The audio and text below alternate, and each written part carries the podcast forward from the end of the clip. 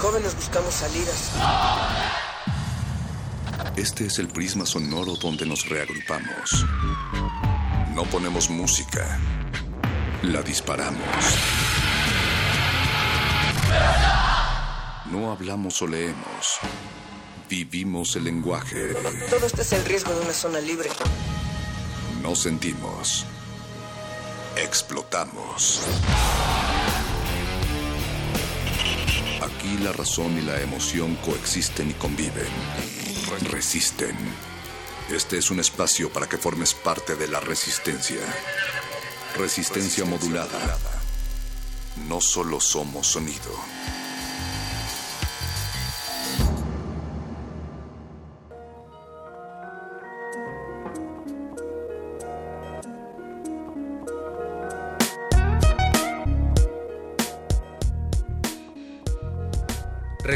Modulada, un espacio en donde la forma de concebir el mundo no es como esta, es diferente y en donde siempre tratamos de construir algo con la lengua encima de esta realidad distópica en donde la ciudad que vomita desperdicios viscerales de seres que persiguen los billetes y que no son más que Dios en el cajero de la esquina retirando dinero con cara de raza que sufre no existen. No conocemos la cura todavía, pero seguimos investigando y sobre todo seguimos en resistencia. Esta noche la Caravana por la Paz está conformada por don Agustín Mulia en los controles técnicos, Oscar Sánchez en la producción, eh, Yesua como uno de los minions de Oscar Sánchez y desde luego Eduardo Luis directamente desde Venezuela nos acompaña también para hacer asistencia de producción, resistencia modulada internacional y no se diga más, vamos a presentar a Alba Martínez en la continuidad de este espacio. Hola Alba, Radio UNAM 96.1 de FM, Paco de Pablo. Perro muchacho, buenas noches. Me das muchas razones para, para estar feliz esta noche. Y en paz. 96.1 razones. Noven- 961 razones. 961 razones. Y le damos la bienvenida a toda la audiencia que es tan amable de acompañarnos esta noche. Resistencia modulada, transmitiendo en vivo con 100.000 watts de potencia desde Radio UNAM. Eh, tenemos una noche de, de aquí llena de contenidos de aquí hasta las 12 de la noche. Así es. Eh, el modernísimo, los muerdelenguas, eh, serán las secciones que eh, seguirán después de, de esta intervención. Tenemos invitaciones a festivales, tenemos invitados que nos vienen a platicar de muchos, muchos temas, pero en particular Paco de Pablo esta noche, como muchas otras, nos preguntamos qué es la paz, desde dónde abordar un concepto que a muchos nos ha tomado, o les ha tomado más bien, el resto de sus días. Queremos saber si la paz se construye, si la paz se encuentra o si la paz no se encuentra. Pero antes de todo eso tenemos que encontrarnos a nosotros mismos. ¿O qué? Definitivamente, perro muchacho. Esta semana en Resistencia Modulada decidimos dedicarle unos cuantos espacios para charlar sobre la idea de la paz. Trajimos palomas blancas. Trajimos palomas blancas. Ayer hablamos con Andrés Díaz, especialista en derechos humanos. También hablamos con Oliver Bárcenas. acerca del hip hop y de la forma de construir paz a través de la cultura, desde luego. Y para ayudarnos a comprender más eh, este, pues cómo decirle, no sé si fenómeno sea correcto, pero afortunadamente ya tenemos en la línea al doctor Mauricio Meshulam. Él es internacionalista, él es profesor en el Departamento de Estudios Internacionales de la Universidad Iberoamericana, columnista, especialista en política internacional, terrorismo y, Y- y por supuesto paz. Exacto, especialista en la construcción de paz, no como concepto frívolo, sino como condición social, ¿no? Desde la perspectiva histórica, dejando de lado, como tú mismo lo has dicho, Paco, la concepción cursi o romántica de todo esto. Mauricio, ¿estás ahí? ¿Nos escuchas? Aquí, aquí estamos. Mauricio, bienvenido. Muchas gracias por acompañarnos en este espacio Resistencia Modulada de Radio UNAM. No, al contrario, muchísimas gracias a ustedes por la invitación. Este, pues digo, me gusta mucho que, que le dediquen un espacio a esta temática que justamente, bueno, lo que nosotros siempre proponemos es que tiene que abordarse con toda eh, y absoluta seriedad, Así no es. tanto a través de este concepto cursi frívolo que muchas veces eh, pues no sé, forma parte de nuestros poemas y canciones, no porque sean canciones malas o poemas malos, sino porque, bueno, se, se trata de una condición social. O sea, así como en cierto momento podemos estudiar la pobreza o podemos estudiar la riqueza o en cierto momento podemos estudiar el estado de salud de un determinado territorio o país.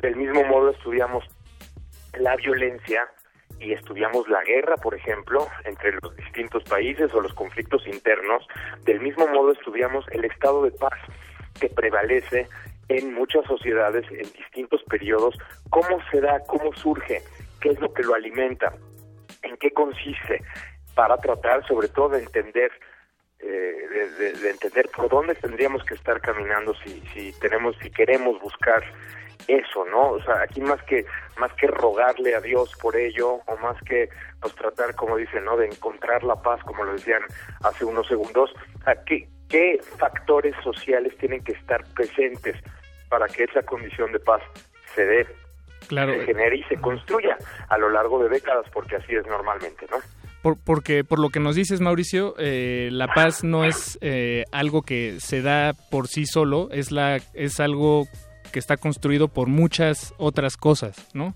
Por muchas otras eh, condiciones. lo que tenemos que entender es sobre todo que hay una serie de condiciones sociales, económicas, políticas, culturales, que tienen que estar presentes. Y pongo un, un ejemplo, no sé, pensemos en la paz como un amplio paraguas si hablamos de factores económicos, tenemos que tener, por ejemplo, una distribución equitativa de los recursos. Es una condición necesaria para la paz. Entonces, construir paz, vamos, estudiar la violencia es una cosa y prevenir la violencia, evitar la violencia y detener la violencia es otra.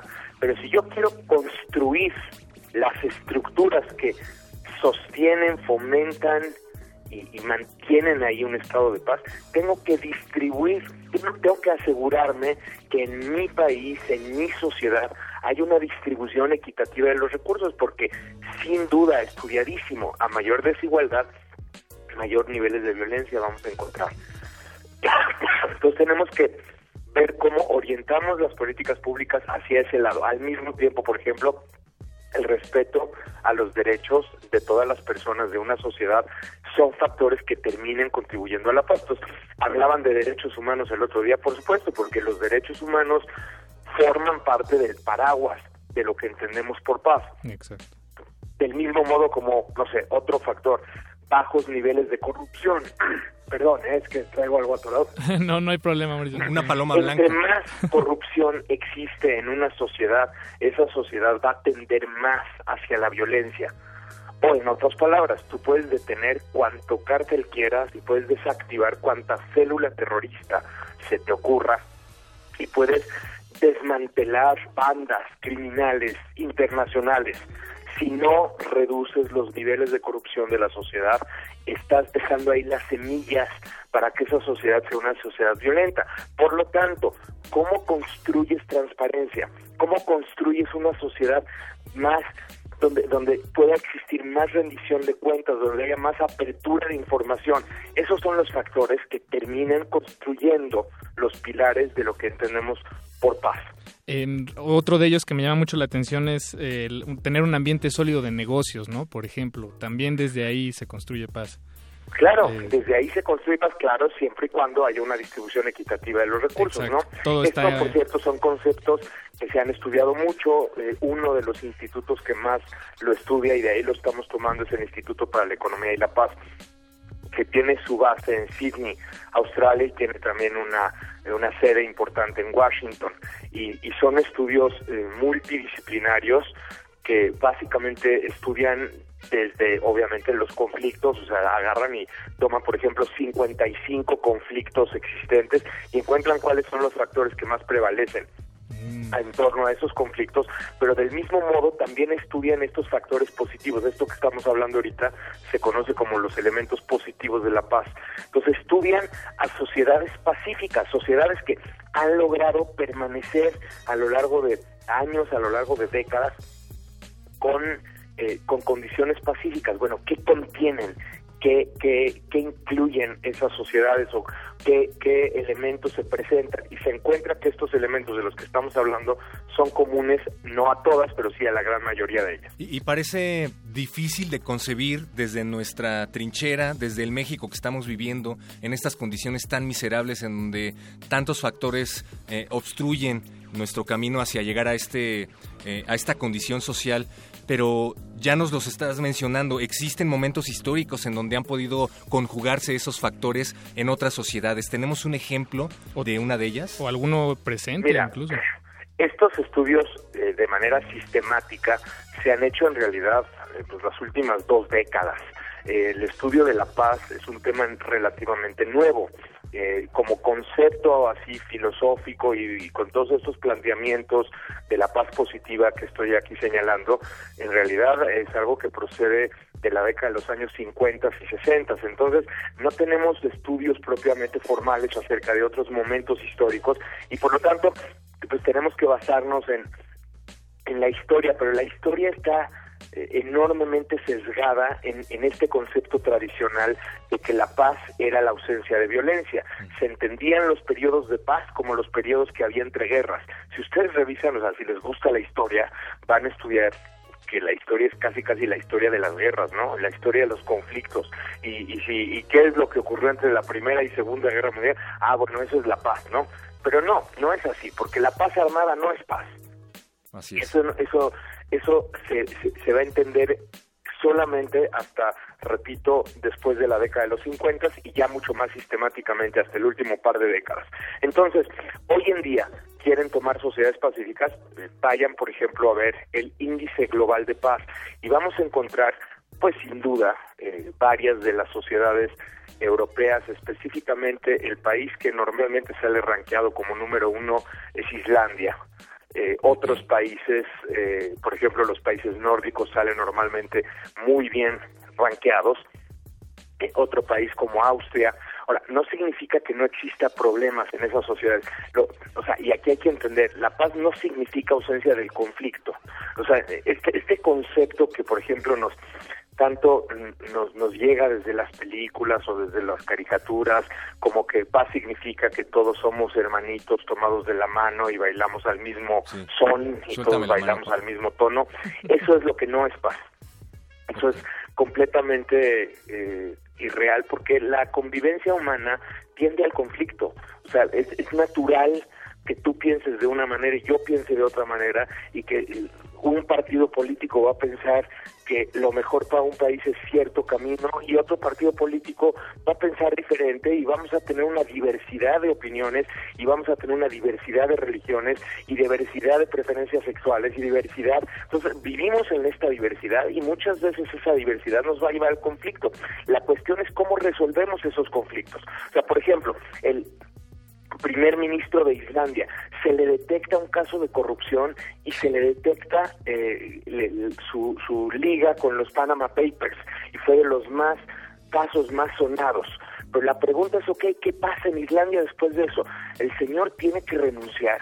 Inmediatamente Islandia, las instituciones de Islandia restituyen la normalidad y tienes el caso de un primer ministro que está renunciando y, y, que, y que la, la, vamos, la sociedad, la estructura social regresa a Islandia a un estado de normalidad. ¿Qué sabes de Islandia hoy en día? No, no está en las noticias porque no presenta ningún problema mayor. O sea, no estamos diciendo que la corrupción no exista en estas sociedades o que no exista problemas o que no exista de pronto criminalidad. La cuestión es que existen las estructuras, las instituciones, las leyes que se respetan para hacer que eso retorne a un estado de normalidad. Y entonces, si quisiéramos, obviamente, construir paz para México, lo mencionabas, México es uno de los 25 países menos pacíficos de un total de 163 países medidos en este índice global de paz. Y además hemos venido perdiendo lugares y hemos venido perdiendo calificación a lo largo de los últimos años. Sí, no, y la normalización de la violencia, que además se, se viene cada vez más fuerte, es, es todavía más terrible. Mauricio, si hay una guerra que nosotros libramos aquí diariamente, es en contra del tiempo. Nos gustaría que nos dijeras, ya para ir terminando, nosotros, a pesar de todos los elementos y factores que son necesarios para esta construcción de paz como condición social, ¿qué podemos hacer desde cada uno de nosotros? Puede hacer bueno, Paco primero de Pablo? lo que necesitamos es cambiar el chip, ese es, es un primer elemento. En México no necesitamos una guerra contra el crimen organizado o necesitamos una guerra contra las drogas, es más, ni siquiera necesitamos simplemente reducir la violencia. Claro que lo necesitamos, pero no, no, o sea, tenemos que pensar diferente. Lo que necesitamos es construir paz, construir condiciones de paz. No necesitamos devolverle a México la paz que ya existía, sino tenemos que construirla. Y cada quien desde su trinchera, aquí tiene que haber esfuerzos colaborativos entre gobierno en sus distintos niveles, ¿no? Nivel federal, nivel estatal, nivel municipal, entre sus distintos poderes, legislativo, ejecutivo, los distintos ámbitos, por ejemplo, de la, de, la, el sector privado, el sector social, organizaciones en general, medios de comunicación, academia, los medios, ¿qué tienen que hacer? Están, tienen que hacer un poquito lo que están haciendo ustedes. Así como hablamos del ataque terrorista de Londres, horas y horas y horas, tendríamos que también hablar de cómo se construye la paz para tratar de evitar que estos ataques ocurran. O sea, qué está pasando en Europa, por ejemplo, y qué, qué, qué, qué pasa en esas sociedades, y qué, y qué podemos aprender desde México de esas sociedades que vivimos otras clases de violencia. Entonces, los medios tienen su labor, la academia tiene que seguir estudiando estos temas, las organizaciones sociales, las escuelas, los padres de familia, un poco tratar de entender que esto inicia desde casa y como, por ejemplo, ¿no? Cada vez que combatimos la corrupción estamos construyendo paz. Ok, entonces, ¿qué tenemos que hacer cada quien para combatir la corrupción desde la casa, en las escuelas? ¿Qué tenemos que hacer para reducir la desigualdad desde la casa, en las escuelas, en las empresas? ¿Qué tiene que hacer cada empresa para tratar de fomentar una distribución más equitativa de los recursos? Eso es construcción de paz. Eh, a eso nos referimos. Eh, doctor Mauricio Meshulam, eh, columnista, internacionalista, especialista en paz, terrorismo y mediación, te agradecemos mucho que te hayas eh, pues dejado contactar y compartirnos todo lo, lo que sabes al respecto. Nos encantaría algún día eh, tener una charla contigo un poco más extensa porque sin duda es un tema que no caduca y al contrario eh, merece ser tratado profundamente. Al contrario, muchísimas gracias a ustedes por dar espacio a este tipo de temas. De verdad los felicito y por supuesto cuenten conmigo cuando gusten. Muchísimas Mauricio, gracias, gracias. Mauricio. Lo pueden encontrar ahí en, en Twitter, si, si quieren ponerse en contacto, MauriMM. Y también tiene una columna en el Universal, eh, bastante bien nutrida. Entonces, bueno, los invitamos a, a que se pongan en contacto, ya sea con nosotros o con nuestros invitados. Y vamos a escuchar brevemente un tema que, que es Creo que relevante. está ad hoc, ¿no? Está- es bastante ad hoc. Vamos a escuchar de la banda War su tema Why Can't We Be Friends. Y seguimos en resistencia. Resistencia modulada.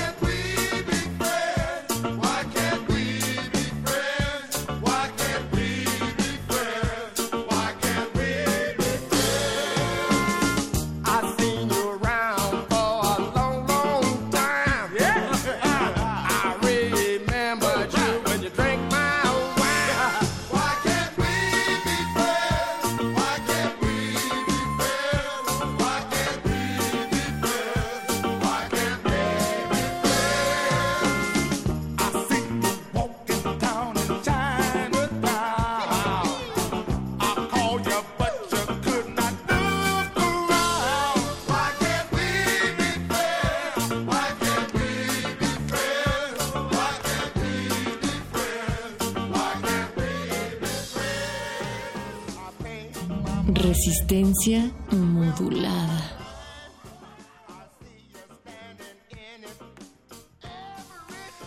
Y hablando de paz, nada más pacífico que un buen slam. Y un buen heavy metal. El Brotherhood Metal Fest es un festival metalero en el que se presentarán cuatro bandas de la escena nacional y varios músicos invitados. El objetivo de este evento es mostrar que la escena del metal en México, dicen, está viva y desde luego que todos los metaleros son hermanos. No sabemos si esto sea cierto, para esto nos van a ayudar a, a descubrirlo nuestros amigos Rodrigo Juárez, quien es uno de los organizadores del evento, y también se encuentran Alfredo y Javier de la banda Obesity, que se va a estar presentando ese día. Bienvenidos, ¿cómo están? Bienvenidos. Muy bien, muchas gracias. Gracias por la invitación. A ver, eh, pues platíquenos de esta del, de la hermandad metalera que promueve Brotherhood Metal Fest. ¿De qué se trata? Ah, bueno, pues es, es un, es un evento, un festival que mm, organizamos, ya teníamos planeando desde hace... Sí, claro. los- es un, un evento que estamos este, organizando desde ya hace dos años, armándolo. Queremos empezar a crear precedente y dejar huella en, en lo que es este, la escena del metal como tal, ¿no? Aquí en la Ciudad de México. Y pues bueno, en toda la República. Hemos hecho eventos en Guadalajara y ahorita, bueno, se, se pudo consolidar con pues con dos este ex Megadeth ahora este de Act Así of es. Defiance dos de los de los fuertes el baterista que más tiempo duró en, en, en Megadeth y pues bueno Chris Broderick para muchos considerados el mejor guitarrista que ha tenido el grupo no entonces hoy día este pues se está armando este este concepto con la intención de darle también oportunidad a las bandas nacionales no ahorita nos acompañan los chavos de Obesity Eh, tenemos cuatro bandas nacionales Mortal Pestilence Bleeding Hope y The Fact Remains aparte de los de Obesity que pues bueno se sacamos este estas cuatro, cuatro bandas de, de- de conformidad a una a una mm, audición que ah, o sea, este, tuvieron que hacer casting para entrar. Órale. Sí, hicimos una audición. Estamos tratando de conseguir el talento nacional y obviamente darle oportunidad y continuidad, ¿no? Sabemos que en México existe de cierta forma un monopolio con lo que son los espectáculos y pues bueno, siempre son los mismos grupos, ¿no? Queremos dar que seamos una nosotros una plataforma para para, para estos eventos y pues por eso con la intención y el nombre, ¿no? El Brotherhood Metal Fest, somos una Exacto. hermandad y pues bien o mal nuestro gremio está un poco satanizado, ¿no? Queremos demostrar que somos unidos, hacemos la fuerza y podemos hacer cosas grandes, ¿no? Eso, ahorita si quieres platicamos de esa dificultad de organizar festivales, sobre todo con talento nacional, enfrente de una industria en donde pues de pronto ya todos quieren un cacho del pastel, ¿no? Pero nos gustaría que los metaleros de Obesity nos platicaran de cómo llegan a este festival y pues que nos hablen también del concepto que promueven. Hay hermandad en la escena metalera mexicana. ¿Cómo están amigos? ¿Qué tal, Lola? Muy bien. Y sí, sí hay hermandad, bastante. Eh, entramos de la mano además, ¿no? Sí. Todavía la tengo sudada. Muy bien. Literal. Claro, pues, ¿cómo llegamos aquí? Este, bueno, llegamos aquí gracias a RJP Espectáculos, que nos dio la oportunidad.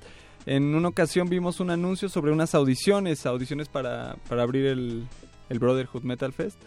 Y este, y bueno, pues ya este enviamos el press kit y nos agendaron una, una hora de la audición. Entonces, estuvo muy, muy padre ese día porque este conocimos a mucha gente, muchas bandas que conocíamos, muchas que no, nos relacionamos entre todos y este y pues bueno, era así, entras, este tocas este dos canciones, una Órale. tuya y un cover y este y vámonos, ¿no? Y el siguiente y el siguiente ya tener todo preparado.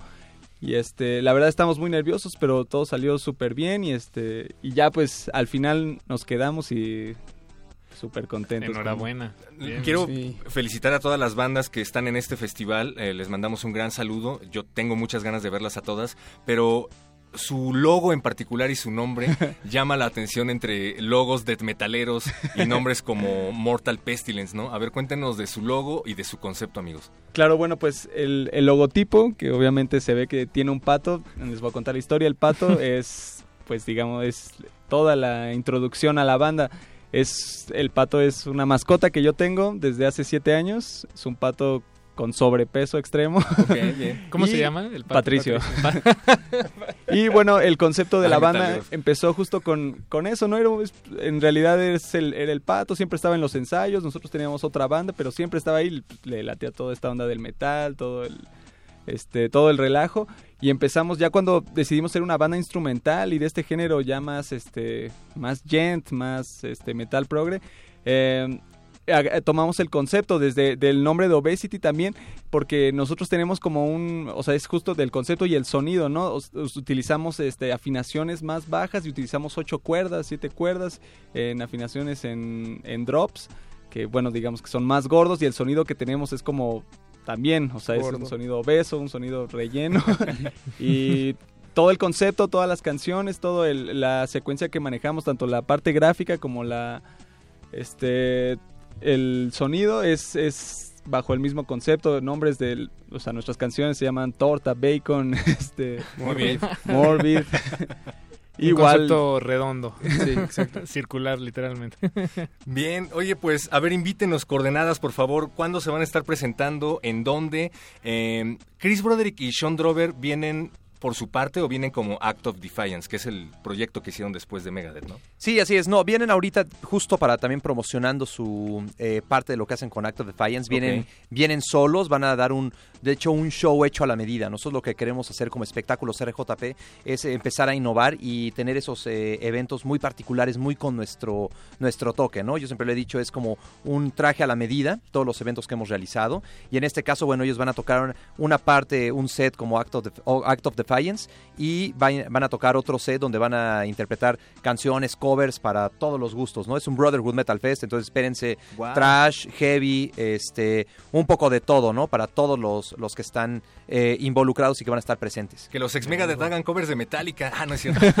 estaría bueno. Y, y se van a estar presentando en el multiforo Tlalpan, aquí en la Ciudad de México, Chilangolandia. ¿Cuándo, mi querido amigo? Así es, es el sábado primero de abril en el Multiforo Tlalpan, en el sur de la ciudad, por San Fernando, muy cerca del centro de Tlalpan. Entonces, si vienen en, en pareja, tienen la oportunidad de irse a dar una vuelta, un helado, unas papas. Está, está a gusto para ir a echar el novio por ahí y después ir a metalear y mover la, la mata. Porque se llama Eh, Brotherhood Metal Fest. No pueden introducir más sustancias eh, a su cuerpo que no sean helados o, o tortas. Exactamente. O metal.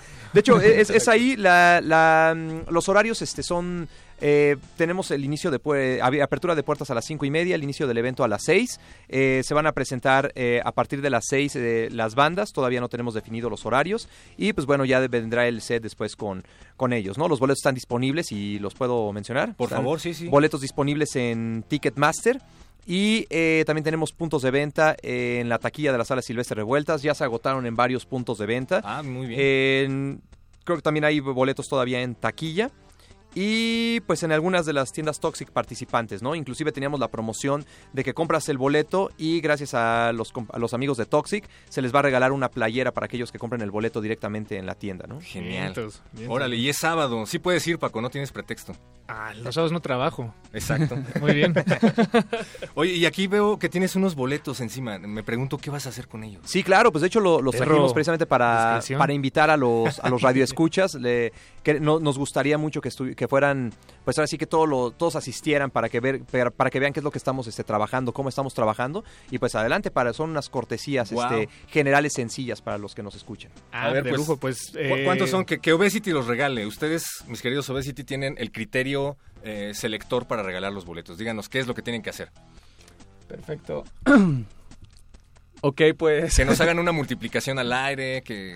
Bueno, sí, que, que, se, que se pongan en contacto, pero Ahorita si les quieren ponerles una dificultad, eh, alguna cierta dificultad. Pero tú les quieres hacer una pregunta o que, que nos llamen nada más. el- eh, Ok, bueno, sí. vamos a hacer una cosa, ¿no? Sí, sí, sí. La- a las primeras eh, tres personas que, que le den en este momento like a la página de Obesity en Facebook, les vamos a obsequiar este tres boletos Obesity y RJP Espectáculos. Las primeras tres personas que les den like, les vamos a obsequiar esos tres boletos. Ok, pues ahí está. Entonces- Las primeras tres personas que le den like a la página de Obesity en Facebook se van a llevar tres boletos para ir al Brotherhood Metal Fest que se va a llevar a cabo el próximo sábado primero de abril en el Multiforo Tlalpan. No se lo pierdan, va a estar también Mortal Pestilence, va a estar por ahí eh, Bleeding Hope, The Fact Remains y desde luego Chris Broderick y Sean Drover de Megadeth. Por si se perdieron a Megadeth. Así Van a ver una de las mejores alineaciones de Megadeth, al menos la mitad. Oigan, pues muchísimas gracias por haber eh, venido aquí, eh, mi querido Rodrigo Juárez, que eres parte Muchas de la gracias. organización del evento. Sí, muchas gracias, gracias por la oportunidad. No, gracias a ustedes, Alfredo y Javier de Obesity. Y pues eh, por aquí andamos, ya saben, Resistencia Modular está abierta para otros festivales metaleros, ¿verdad, Paco de Pablo? Así es. Y para los que se le estaba haciendo agua a las orejas, tenemos una muestra metalera musical que vamos a compartirles, perro muchacho. Tú tienes el nombre del... Vamos a escuchar la rola que teníamos pactada, mi querido Boys. Ahí está, vamos a escuchar pues algo de Act of Defiance, ¿les parece bien? Esto se llama Throwback y dicen las malas lenguas que se la dedicaron a Dave Mustaine. Lean la letra nada más, por favor. está buenísima. Muchísimas gracias. Gracias, gracias, Gracias, por la oportunidad. Bien. Resistencia modulada.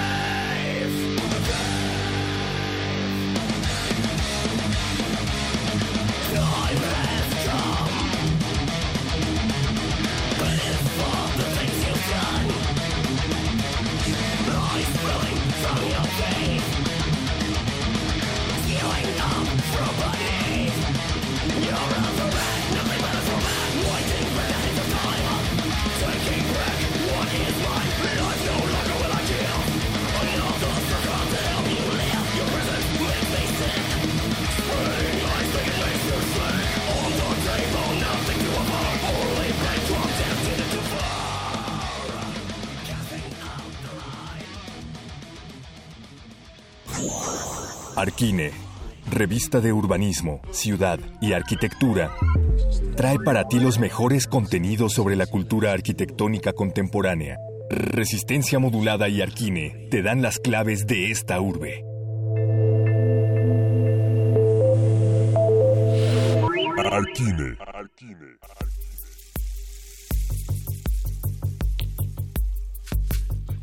Por si usted no lo sabe y para que no le cuenten, Arquine es un proyecto que fue fundado en 1997 dedicado a la construcción de la cultura arquitectónica. Es una plataforma de generación de contenidos, es una revista, está en las redes sociales y esta noche está en la radio aquí a través de Resistencia Modulada. Tenemos en la línea a Andrea Griborio, ella es la vocera de Arquine. Eh, Andrea, ¿estás ahí? ¿Te encuentras ahí? ¿Nos escuchas? Sí, aquí estoy. ¿Cómo están? Buenas noches para todos. Andrea, bienvenida de nuevo. Muchísimas gracias.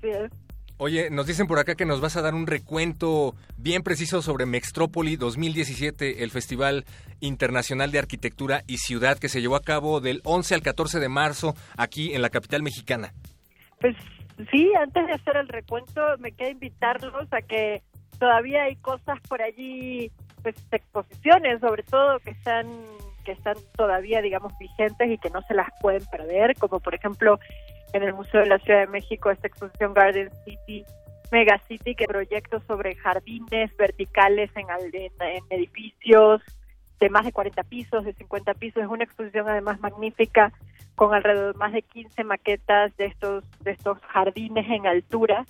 Realmente fascinante, realmente la gente que ha ido al Museo de la Ciudad está maravillado con cómo además en un edificio pues eh, colonial tan con, con estos patios con esta arquitectura tan de otra época se puede puede dialogar también esta arquitectura pues contemporánea de altas tecnologías y sobre todo muy muy enfocada a temas de sustentabilidad que tanto nos hacen falta en el siglo de hoy.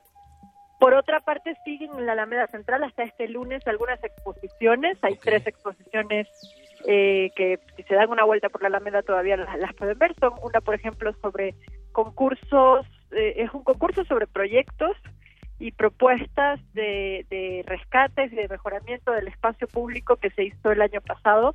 Lo hicimos, bueno, Mextrópoli en alianza con la ciudad, o sea, hicimos el concurso, pero recibimos, eh, pues al final las ganadoras son las que están expuestas, son alrededor de 21 propuestas con proyectos de mejoramiento de espacio público en distintas ciudades de México, eh, que realmente vale muchísimo la pena irnos a dar una vuelta porque creo que es una manera de darnos, de entender también que como ciudadanos tenemos una responsabilidad importante en la construcción de ese espacio público y de esa ciudad que queremos. También hay una exposición sobre proyectos de espacio público en Europa y una exposición muy importante para nosotros. Este, estamos realmente muy contentos, que es Radical, que son estos 50 proyectos de 50 obras construidas en América Latina desde el 2010 hasta hoy, que muestran pues toda una arquitectura hecha, una arquitectura pública, una arquitectura para el servicio, una arquitectura para la sociedad y todas hechas por arquitectos menores de 50 años. Entonces,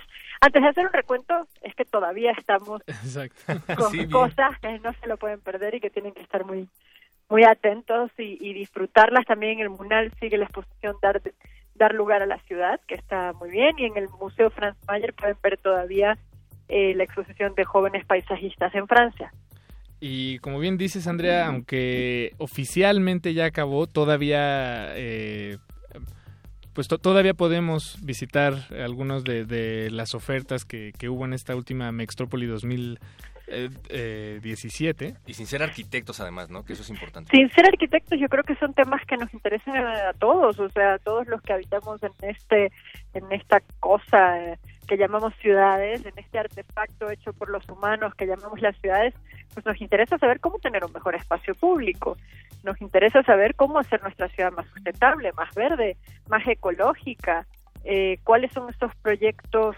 sociales, cuáles son estos proyectos innovadores sin necesidad de altas tecnologías que se están haciendo en América Latina. Entonces, creo que, que no son temas para especialistas, son temas para todos los que habitamos la ciudad. Exacto. Entonces.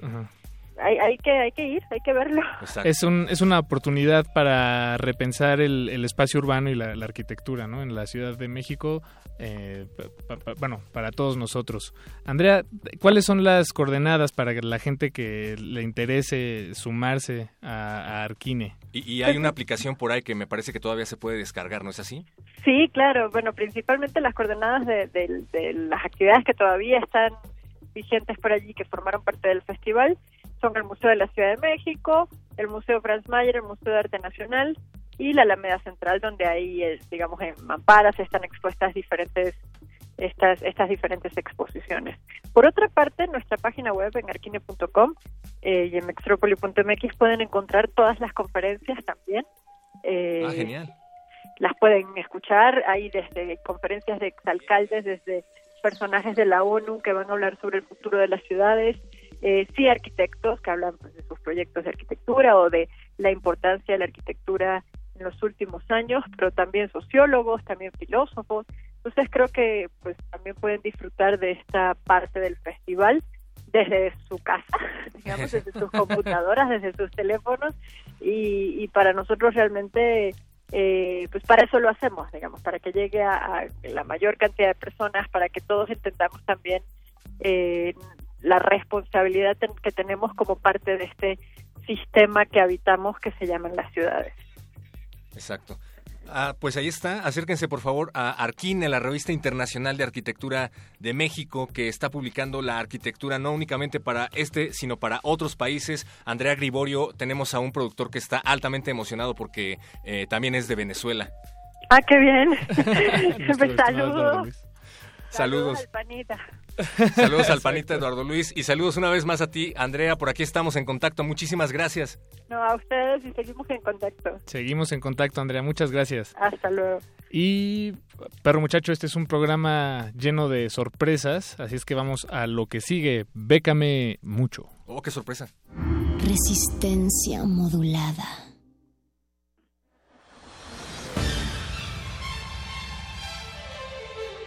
Bécame,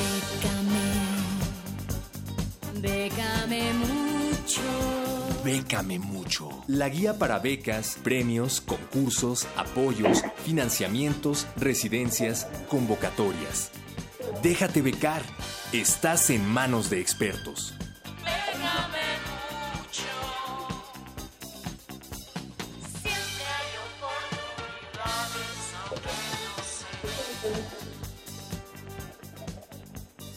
Buenas noches, Resistencia. Este 29 de marzo de 2017, vámonos directo con la información.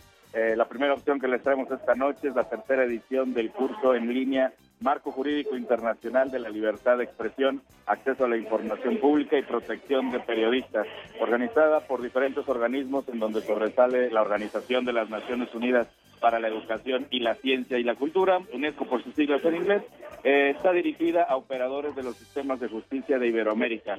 Parte de la certeza que la libertad de expresión y el derecho a la información son derechos fundamentales que habilitan el ejercicio de todos los demás derechos humanos.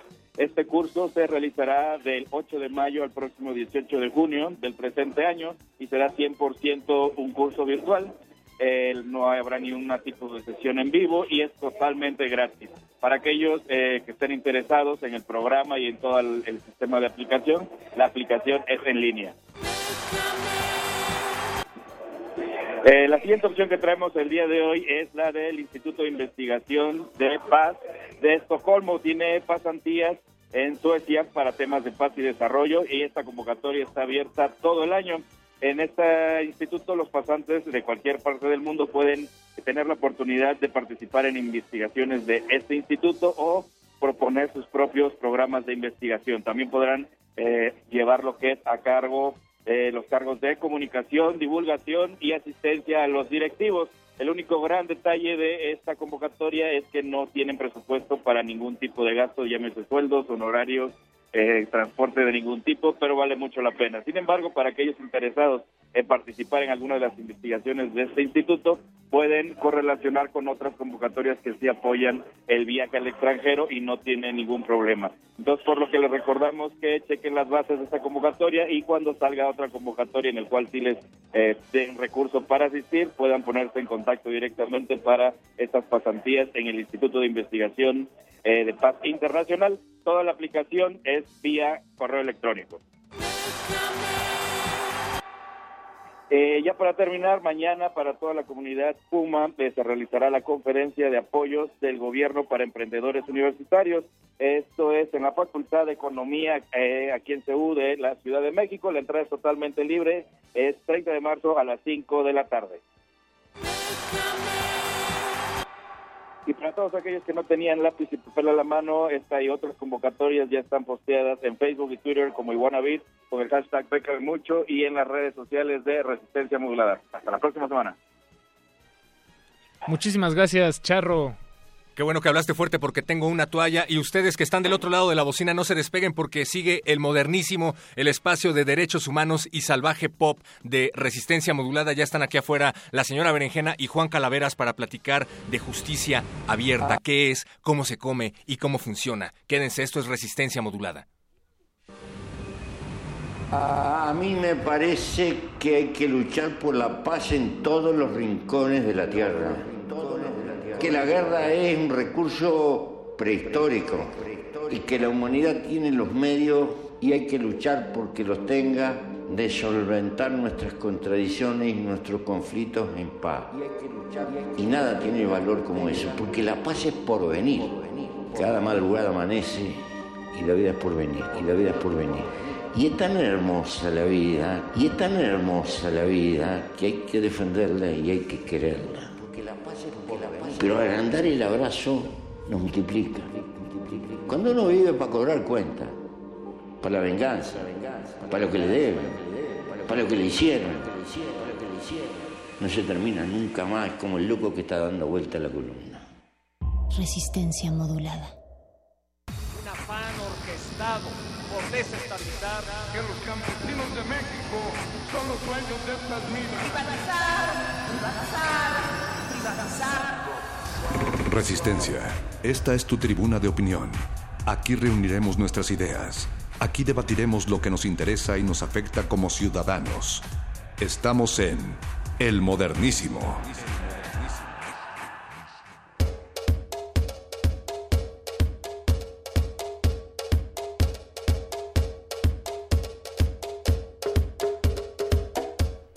Y cuando son las 9 con 48 de la noche de este miércoles 29 de marzo de 2017, les damos a todas y todos una gran bienvenida a esta nueva emisión de El Modernísimo, el espacio para hablar de derechos humanos y temas de agenda pública, a lo que además agregamos un toque de cumbia y salvaje pop para nivelar la acidez.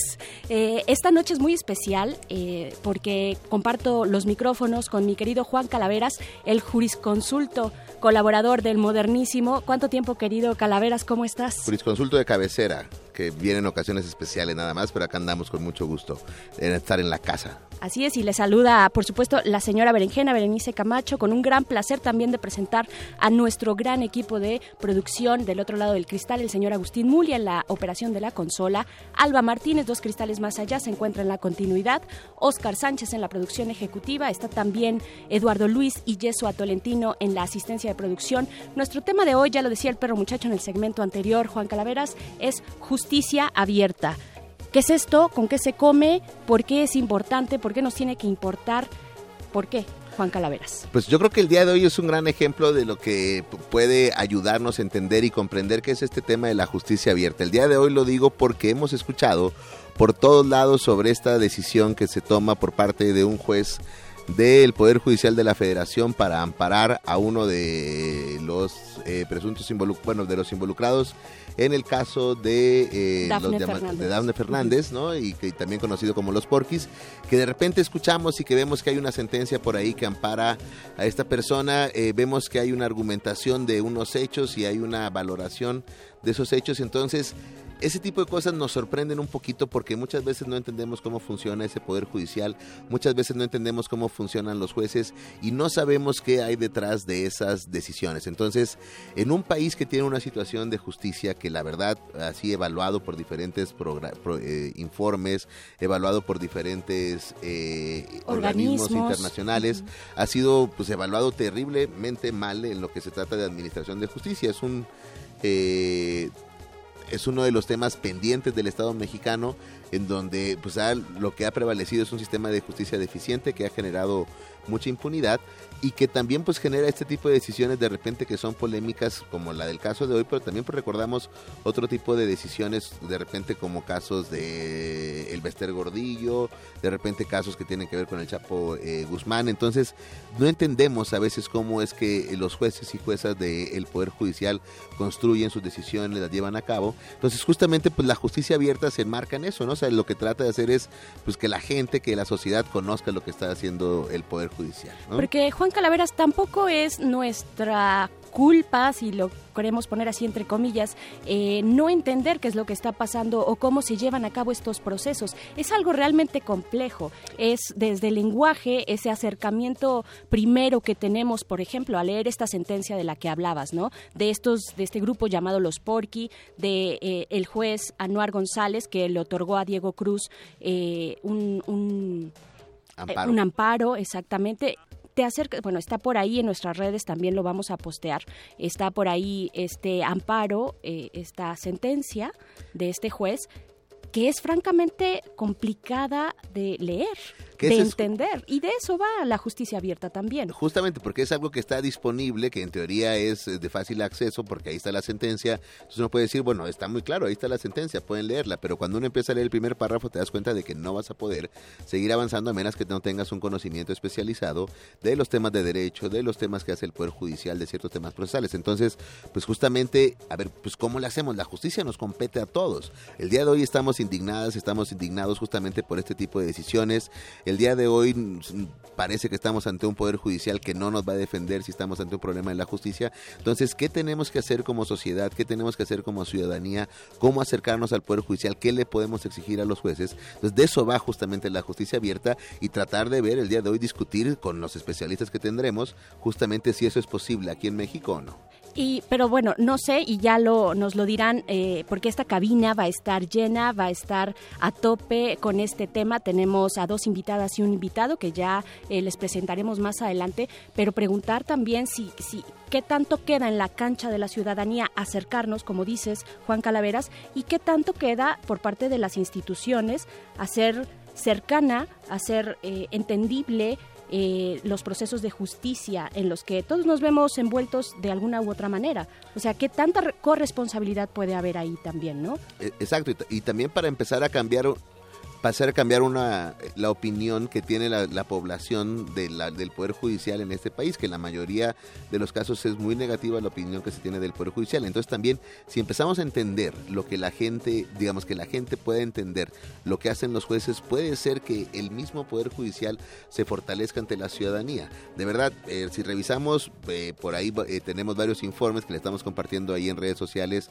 Hay uno que es el World Justice Project Index, por ejemplo, que habla de la- el respeto al Estado de Derecho en cada uno de los países. Por ahí está eh, un interactivo muy interesante. Ustedes pueden picar a diferentes países para que eh, puedan ver cómo, qué tanto respeta ese país su derecho. Entonces vemos los datos de México y pues son datos contundentes de que no se está respetando, no hay una cultura de la legalidad en este país. Entonces eso es un problema grave ¿no? para la sociedad. Entonces, ¿cómo hacemos que ese tipo de percepciones cambien? ¿Cómo nos podemos acercar el día de hoy a ese poder judicial? Pues también preguntarle un poquito a, las- a- a- a quienes nos están escuchando, a quienes están ahí en redes sociales, pues que nos digan qué es lo que opinan del Poder Judicial a partir de lo que ha sucedido, por ejemplo, esta semana.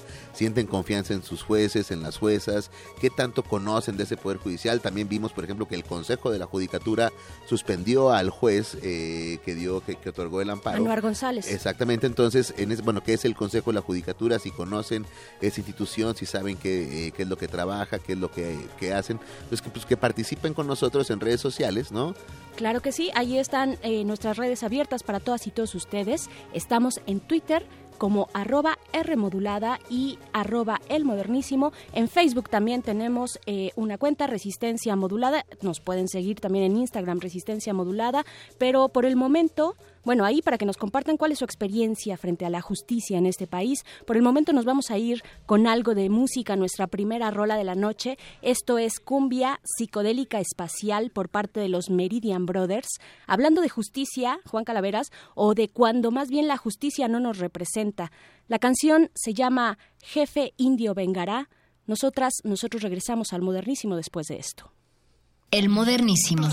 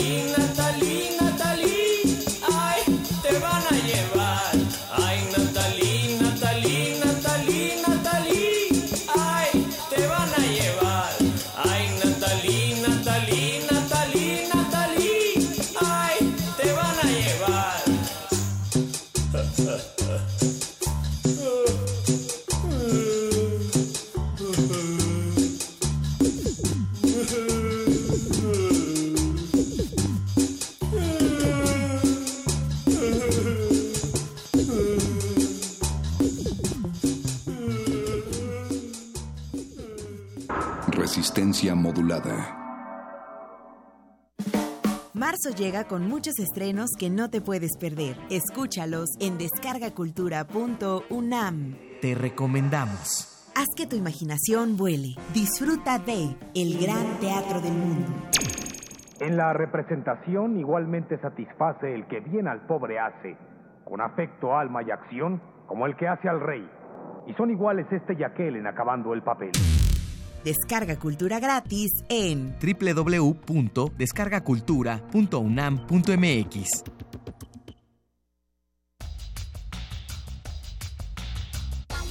Está abierta la exposición Constitución Mexicana 1917-2017, Imágenes y Voces, compuesta por documentos, pinturas, esculturas, fotografías, libros interactivos, películas y música. La muestra recrea el proceso de creación y la vigencia de la Carta Magna desde la perspectiva cultural. La exhibición puede visitarse en la Galería de Palacio Nacional, Zócalo, en el Centro Histórico de la Ciudad de México. Una galería para descubrir sonoridades del mundo poco conocidas. Abre la puerta del Gabinete de Curiosidades. Serie que recupera y analiza audios y grabaciones de diversos archivos sonoros. Domingos a las dos y media de la tarde con Frida Saldívar y Luisa Iglesias. Somos coleccionistas de sonidos. 96.1 de FM. Radio UNAM. En un mundo desigual e intolerante, ¿cuál es la línea que nos separa del otro? Sin margen. Borramos fronteras. Acompaña a Luisa Iglesias y conoce los ecos de la diversidad social. Todos los jueves a las 12 del día por el 96.1 de FM. Radio UNAM. El modernísimo. de ver y oír las estrellas de la tremenda corte. Así es que aquí lo que hay que pagarme es daños y perjuicios porque este señor me ha dejado a mí la cabeza que parece un espejo. Oiga, oiga, oiga, oiga. ¿Quién es usted para decir eso aquí? El que tiene que decirlo soy yo. Yo soy aquí el juez. Sí, señor. Justicia, doctor. Está bien. ¡Justicia! ¡Silencio! Tome nota, secretario, que voy a dictar sentencia. ¡Venga la sentencia!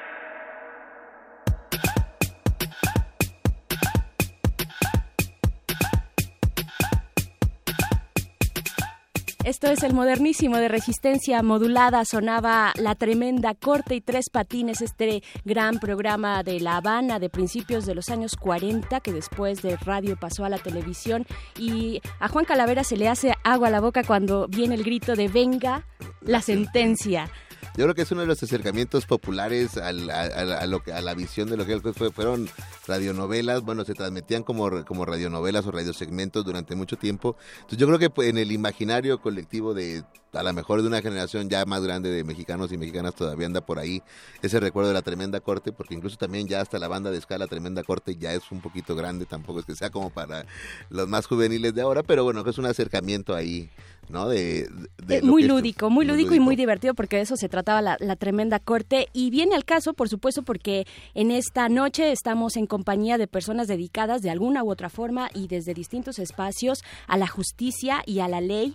Vamos a de una vez porque queremos que empiece este debate sobre justicia abierta. Nos acompaña esta noche María Silva, ella es magistrada del Tribunal Electoral del Poder Judicial de la Federación en la Sala Regional de la Ciudad de México.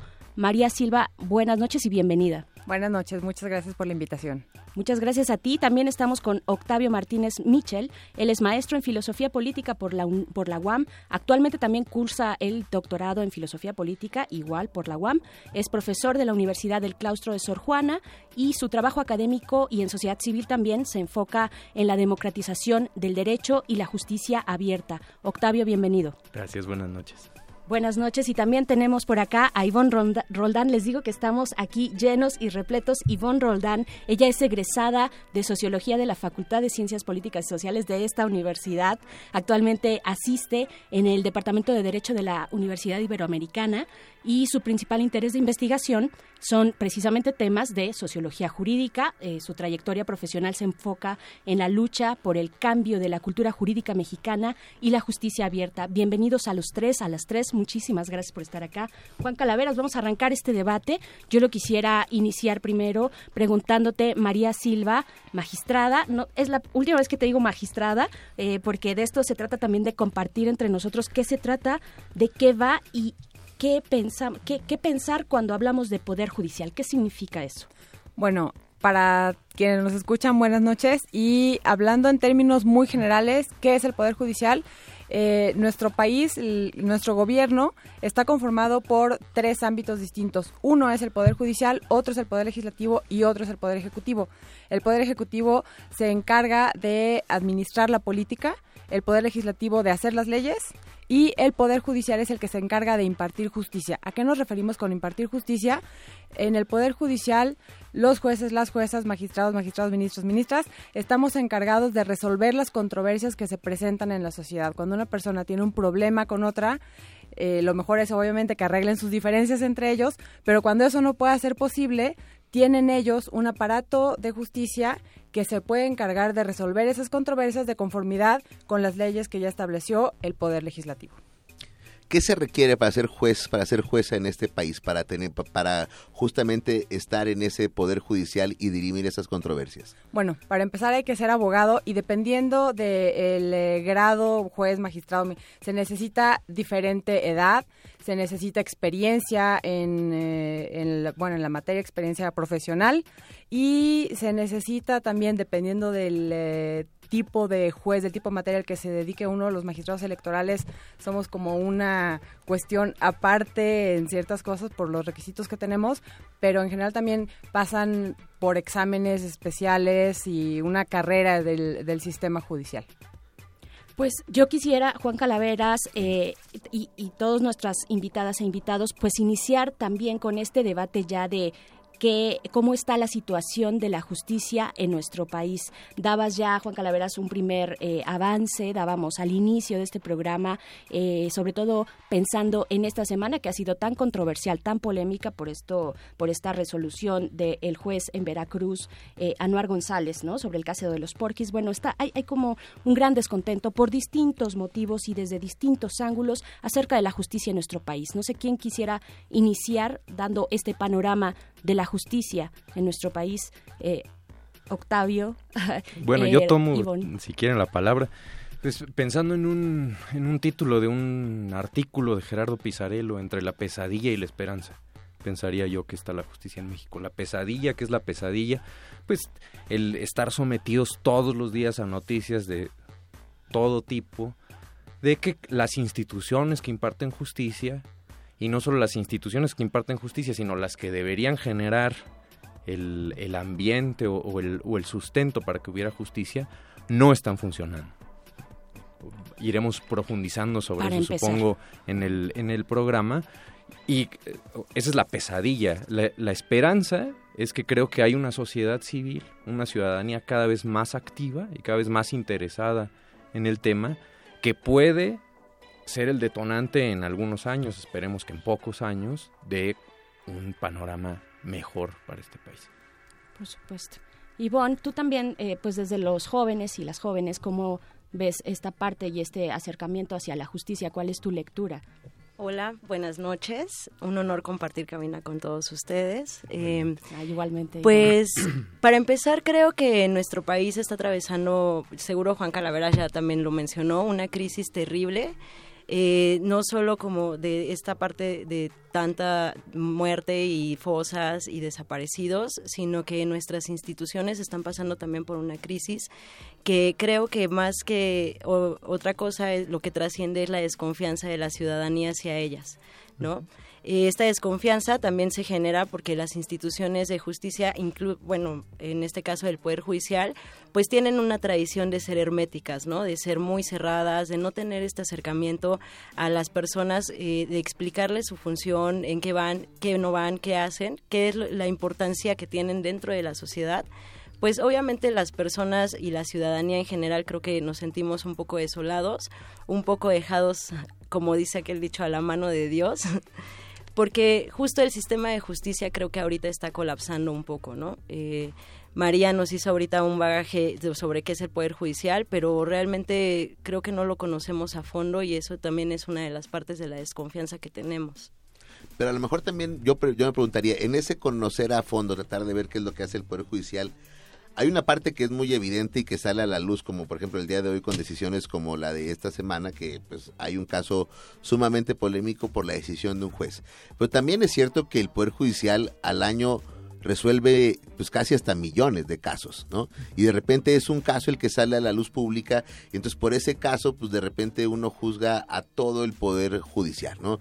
¿Tú qué eh, pensarías, María, sobre este punto en específico? ¿Por qué sucede ese tipo de cosas? A lo mejor aquí pues, ya podemos empezar a plantear justamente esta justicia abierta. Normalmente la sociedad no se entera de todo lo que va haciendo el Poder Judicial, pero de repente llega una decisión así de polémica que sale en los medios, se hace un juicio mediático, entonces ahí sí ya el, siempre el Poder Judicial está mal, pero también el Poder Judicial hace otras cosas y no comunica tanto. ¿De verdad existiría esta crisis? ¿Estarías tú de acuerdo en esta, en esta parte?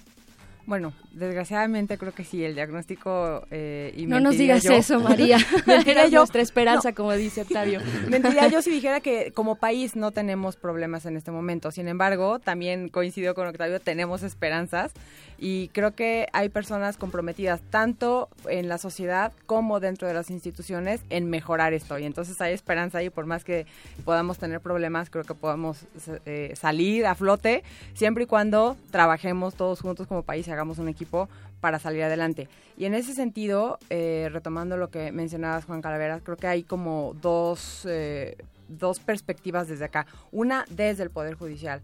Desde el Poder Judicial es cierto eh, estamos ahorita tratando de mover el tema de la justicia abierta, de las sentencias ciudadanas, tratar de abrir los tribunales, pero eso es una cuestión reciente y en general, más bien como ya decían, eh, el tribunal, los tribunales han sido más bien herméticos. Entonces, estamos tratando de cambiar eso, pero no es algo que pueda suceder de la noche a la mañana, lleva tiempo y es un cambio de cultura, es un cambio de paradigma en la manera en la que se imparte la justicia en México. Entonces, no va a suceder rápido. Eso desde el lado del Poder Judicial. Desde el lado de la sociedad, creo que también hay áreas de oportunidad que le llaman y estas áreas de oportunidad son necesitamos que la gente se interese en lo que hacemos, porque como bien lo mencionabas hace, hace un momento, en este caso detonó por un asunto que tuvo mucha relevancia y mucha resonancia en redes sociales y en medios, pero si no hubiera sido por ese caso, seguramente nadie se enteraría de qué está pasando ahorita en el Poder Judicial. Eh, esos casos son los detonantes y de repente son los medios o alguna red social la que les empieza a dar difusión y entonces la gente de repente voltea la mirada al Poder Judicial cuando normalmente no lo hace. Y no lo hace en parte porque el Poder Judicial no le da esa, esa difusión a sus sentencias, a sus resoluciones, pero en parte también porque a veces cuando lo intentamos hacer la gente no las recibe, no las revisa, no está interesada en esas cuestiones. Y es importante también que la gente se tome ese papel y es algo que se dice mucho, al menos en el medio, en el mundo electoral que le llamo yo, eh, es importante tratar de empezar a tener esta cultura nosotros como mexicanos y mexicanas, nuestro país y nuestro gobierno, a final de cuentas en una democracia la tenemos que hacer todos y todas, no solamente quien está dentro de eh, las autoridades o dentro del gobierno y en la medida en la que nos vayamos involucrando como sociedad en esas cuestiones, en interesarnos por conocer qué es lo que está pasando de ese lado, es en la medida en la que vamos a poder ir construyendo entre todos nuestra democracia. Eh, María, Octavio, Ivonne, Juan Calaveras, eh, precisamente hablábamos de esta sentencia, ¿no? este caso tipo de esta semana, y decíamos al inicio que es complicado acercarse. Eh, la lectura de entrada, el lenguaje jurídico es complicado, entonces porque ha estado precisamente, como lo dices María, girando en distintos espacios, redes sociales, también eh, los distintos colectivos feministas lo han, lo han estado apoyando por evidentes razones, ¿no? Y hablando de la cuestión de género en la justicia, pero yo quisiera hacer aquí un alto para irnos con algo de música y regresar precisamente ya con lo que es la justicia abierta, empezando también por estas cuestiones de acercamiento desde la ciudadanía, cuando nos topamos con una sentencia que tratamos de describir, de decodificar y que no le vemos por dónde entrar. Esto es el modernísimo, nos vamos a ir con música, como ya les decía, esto es I Fought the Law, una versión de 1966 con Bobby Fuller Ford. Vamos y regresamos acá. Antes de The Clash. El modernísimo. I'm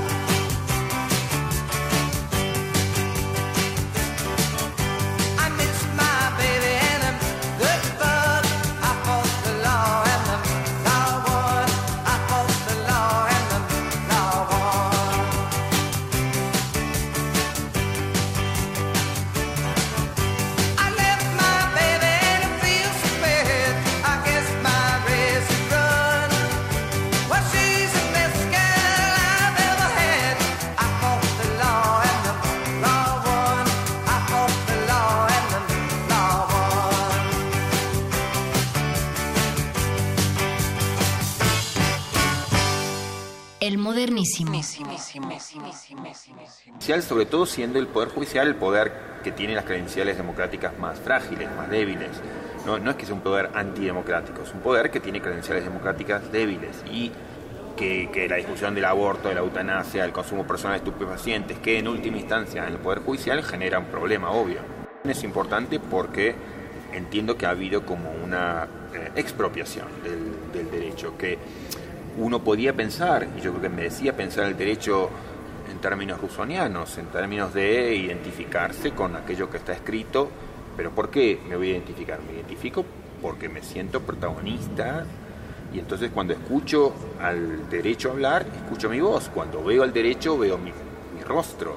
Entonces ese es el, el ideal con el cual uno pudo querer concebir al derecho. Sin embargo, la situación que hoy tenemos y que muchas una parte importantísima de la sociedad tiene con el derecho es que escucha hablar al derecho y no se escucha a sí misma, no se ve a sí misma, escucha hablar a alguien que habla en un lenguaje extraño, incomprensible y que si hay algún traductor que les dice que está diciendo el derecho se, se sentirían horrorizados porque se sienten más perseguidos que, digamos, este, expresando al derecho y al derecho expresándolos a ellos. Entonces, eh,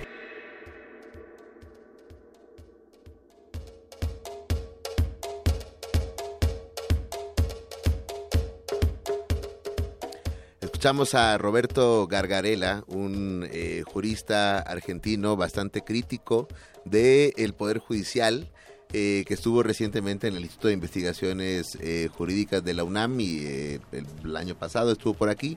Y lo escuchamos justamente platicándonos de esta idea de que el poder judicial aparece como un poder que no necesariamente es democrático, ¿no? aunque coexiste con las democracias, pero nos dice es un poder que es poco democrático y que incluso ese poder judicial le ha expropiado el derecho al pueblo, le ha expropiado el derecho a la, a la ciudadanía. Entonces, Creo que la justicia abierta va un poquito con la idea de regresarle ese derecho a la ciudadanía. Platíquenos ahora sí ya un poco, eh, eh, Otto, Octavio, eh, Ivonne, María, ¿qué es la justicia abierta? Así ya, para que lo entienda la gente que nos está escuchando.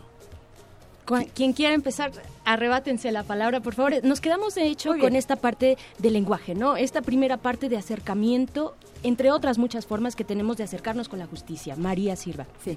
Bueno, la justicia abierta está basada en los mismos principios del Estado abierto, por no decir gobierno, para tratar de comprenderlo como algo que en lo que intervienen o deberían de intervenir estar involucrados los tres poderes, legislativo, ejecutivo y judicial.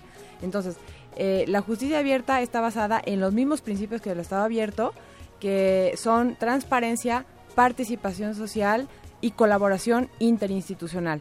Con estos tres elementos es con los que se considera que de alguna manera se puede reforzar la democracia para efecto de que para tener una mejor rendición de cuentas en la que realmente la ciudadanía esté involucrada, como ya decía antes, en el gobierno de su país. Eh, es eh, tratar de hacer entender a la gente un poco que el gobierno, el buen gobierno de su país no depende únicamente de las autoridades, sino que nosotros como autoridades necesitamos que se involucren y obviamente sumando todos esos esfuerzos podemos hacer que avance mucho más rápido nuestro país que si nos dejan la carga simplemente a las autoridades. Ese es como el fundamento lo que está atrás de hablar de un gobierno, un Estado abierto. Y hablando de tribunales abiertos es tratar de aplicar esos mismos principios, sobre todo el tema de la transparencia que está muy relacionado con lo que mencionabas hace un ratito de el lenguaje en las sentencias.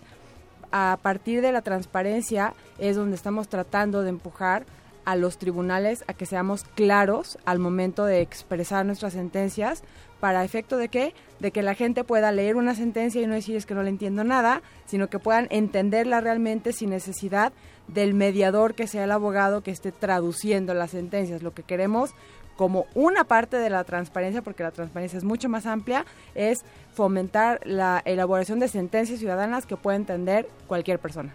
Perdón, nada más, ya que alguien tenga que traducirte, eso ya, esa palabra ya me da miedo. De que no lo pueda yo entender directamente, ahí ya me da miedo, Juan Calaveras. Exacto. Octavio, tú, desde la sociedad civil, ¿qué es lo que quieres que transparente el Poder Judicial? ¿Es, son, ¿Es una cuestión de recursos? ¿Es una cuestión que va, o sea, de cuánto ganan juezas, juezas? A ti, desde la sociedad civil, ¿qué es lo que te interesa transparentar del Poder Judicial? Todo eso que dices, por supuesto, eh, que, que se transparenten los dineros que utiliza el Poder Judicial, que se transparenten las sentencias en el sentido de que, de que tengan que ser sentencias que puedan ser comprensibles para la, para la ciudadanía, que se transparente la labor del, del Poder Judicial, que podamos entender qué es lo que hace el Poder Judicial. Eh, o sea, no solo el resultado, sino el proceso de cómo pues, llega ese resultado. Todo, ¿no? Por ejemplo, eh, en el caso de, por, por citar eh, el- la tremenda corte, la Suprema Corte, ¿qui- ¿quiénes integran las ponencias de los de las ministras, de los ministros? Pues eso es muy difícil de saber, ¿no? Y si, si acaso lo llegamos a saber, pues no entendemos muy bien por qué están ahí, qué méritos tuvieron. Hay ministros que tienen este mecanismos como de selección así muy objetivos o muy profesionales con exámenes y todos. Y hay otros que utilizan pues pues el dedazo no así tal cual o sea pues tú vente tú vente eres es mi equipo de trabajo así.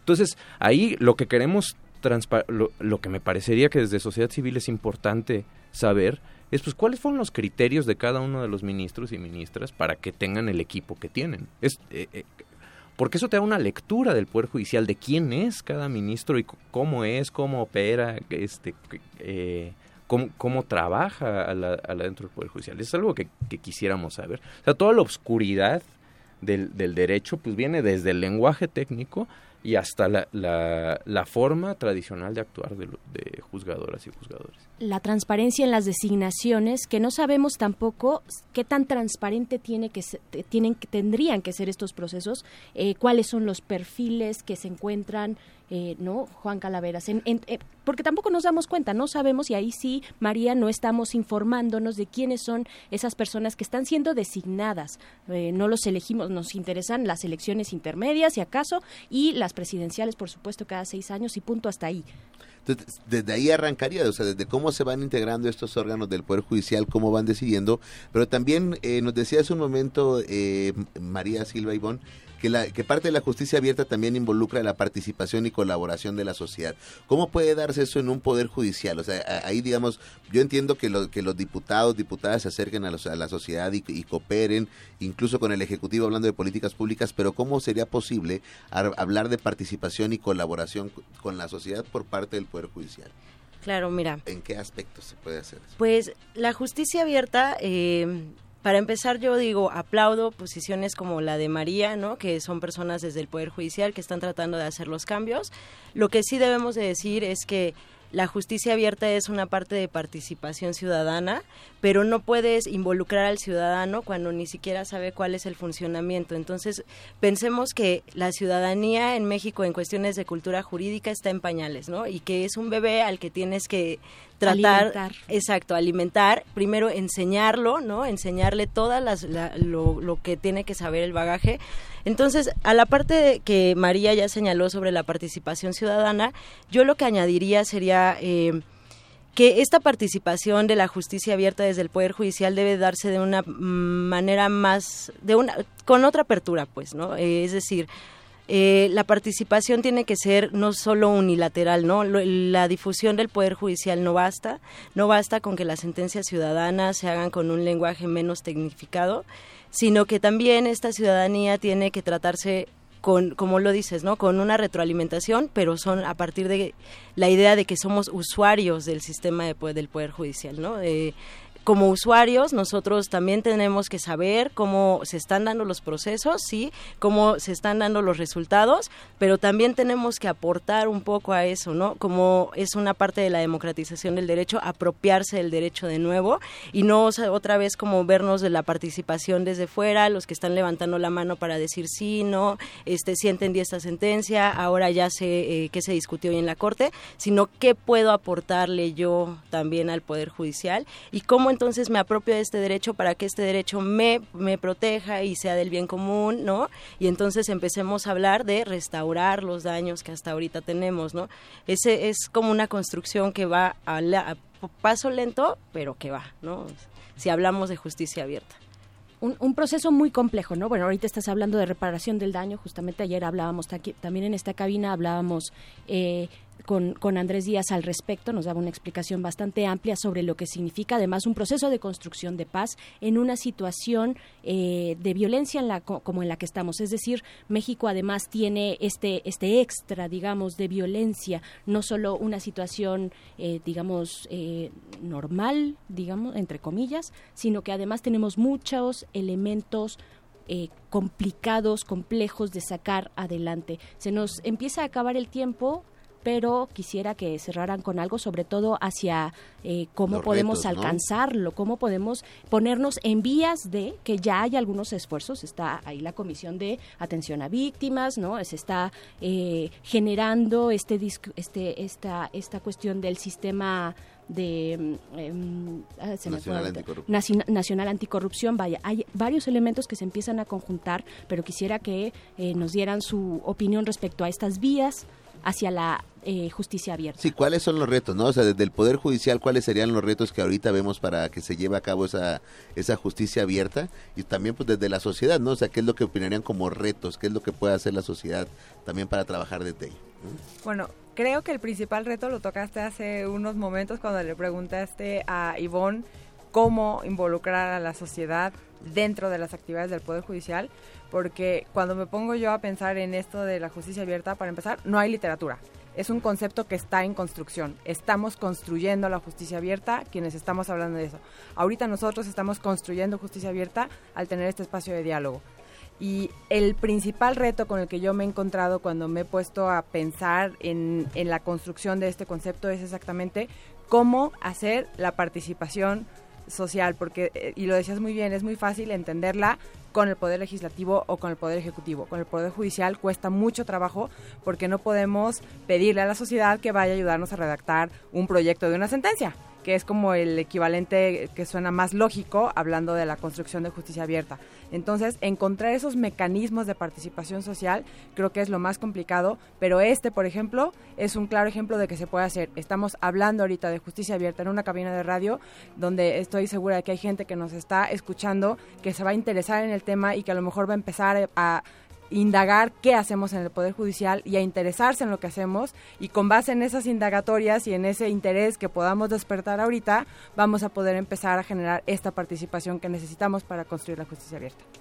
Octavio, Sí. un último comentario. Pues yo, eh, retomando una cosa con la que cerraba Ivonne hace ratito, reapropiación del derecho, o sea, pensando en, en los, en los retos que dice, que, que pregunta Iván, yo creo que el gran reto que pregunta don Juan, perdón, Ups. este, el, eh, el gran reto para la, para la justicia abierta es un proceso de reapropiación del derecho, que para mí esto querría decir básicamente que el gremio jurídico se tomara en serio, se pusiera a reflexionar en serio que el derecho no es de ellos.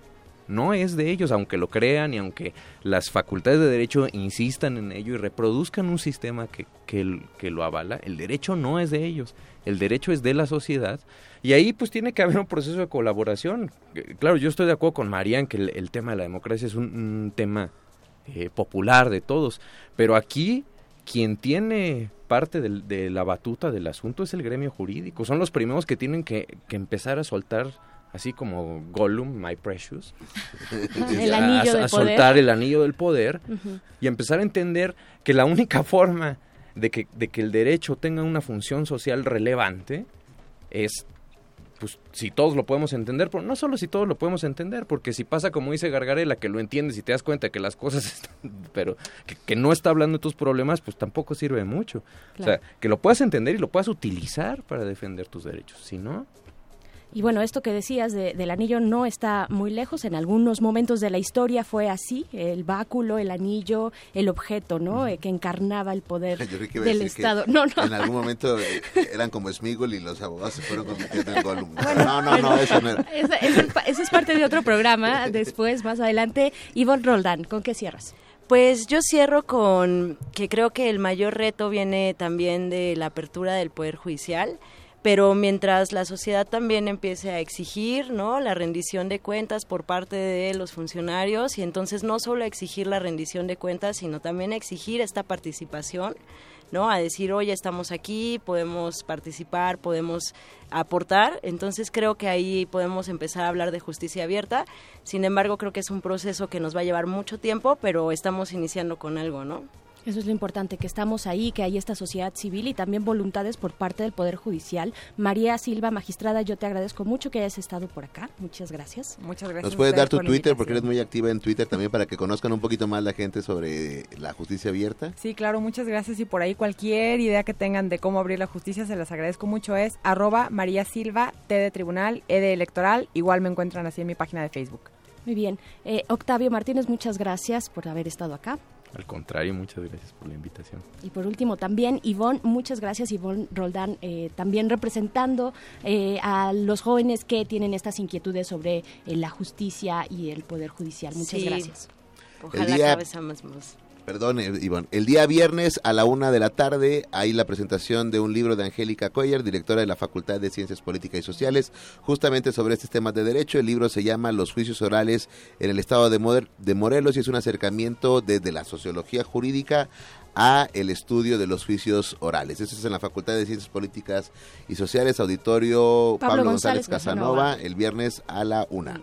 Muchísimas gracias, eh, gracias a todos por habernos escuchado. A continuación, un corte noticioso y después el muerde lenguas con literatura y galletas.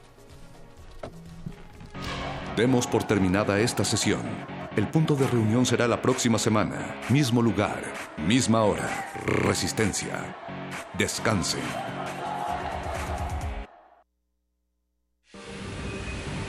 ¿Qué es la paz? ¿La paz es que se acaben los combates guerrilleros? ¿O la paz es que dejen de morirse 400 niños al día? 400 niños al día. La paz es que sigan deambulando por las capitales del país dos millones de personas, dos millones de personas, hambrientas, desesperadas, hambrientas, desesperadas. La paz pasa por la justicia social, por ahí es donde pasa la paz. Miremos hacia el pueblo, miremos a las soluciones del pueblo. Yo estoy de acuerdo de que las soluciones económicas no son a corto plazo, son a largo plazo, pero que se vean y nosotros no las vemos. Nosotros lo que vemos es el fortalecimiento del sistema, lo que vemos es el fortalecimiento de un Estado clientelista, de un, de un Estado clientelista, lo que vemos es el fortalecimiento de la próxima campaña electoral. Han cambiado el estilo, ha cambiado la sonrisa. Pero este país no vive ni de la sonrisita de un presidente, ni de las buenas intenciones de un presidente. Queremos hechos. Resistencia modulada. Esto es un corte informativo para la resistencia. La nota nostra. Las noticias frescas del día en el último rincón de la noche.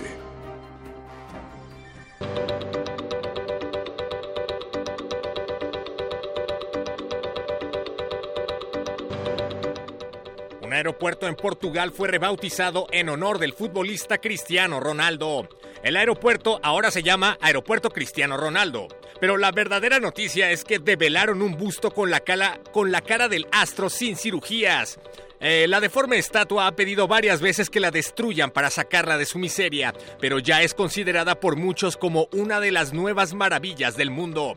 Al respecto, Cristiano declaró que su belleza nunca podrá ser inmortalizada por los seres humanos. Peña Nieto dio otro de sus elocuentes discursos. Esta vez dijo que fue al cine a ver Ghost in the Shell y concluyó saliendo de la sala que la crisis en México no existe, pues en realidad todo está en las mentes de los mexicanos. Dijo que en su gobierno no hay ni nunca ha habido crisis. Podrá haber violencia, pobreza, inflación, muertos, desaparecidos, corrupción, crisis, pero nunca funcionarios estrellas de porno. Finalmente se estrenó el tráiler de la versión mexicana de It, la película basada en la conocida novela de Stephen King. La cinta, que será protagonizada por Platanito, estará situada en un futuro distópico en el que el PRI estará en la presidencia y en donde los estudiantes desaparecen misteriosamente sin dejar rastro por culpa de un ente maligno encubierto por el ejército. La película fue rodada en el extranjero ya que según el presidente Peña Nieto, México no cumple las condiciones para su filmación.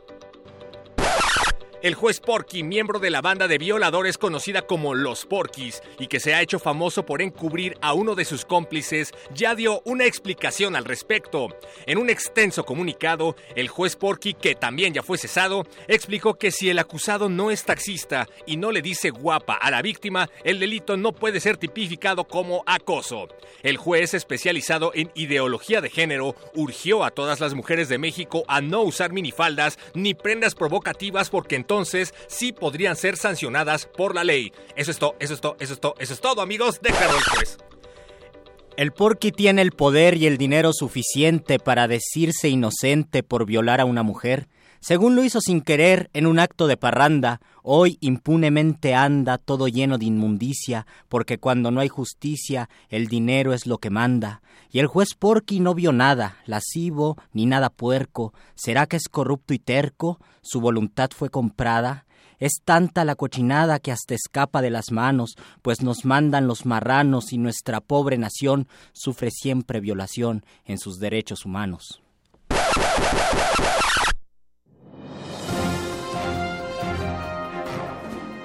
Esto fue un corte informativo para la resistencia. La nota nostra. Se nos hizo tarde, pero seguro.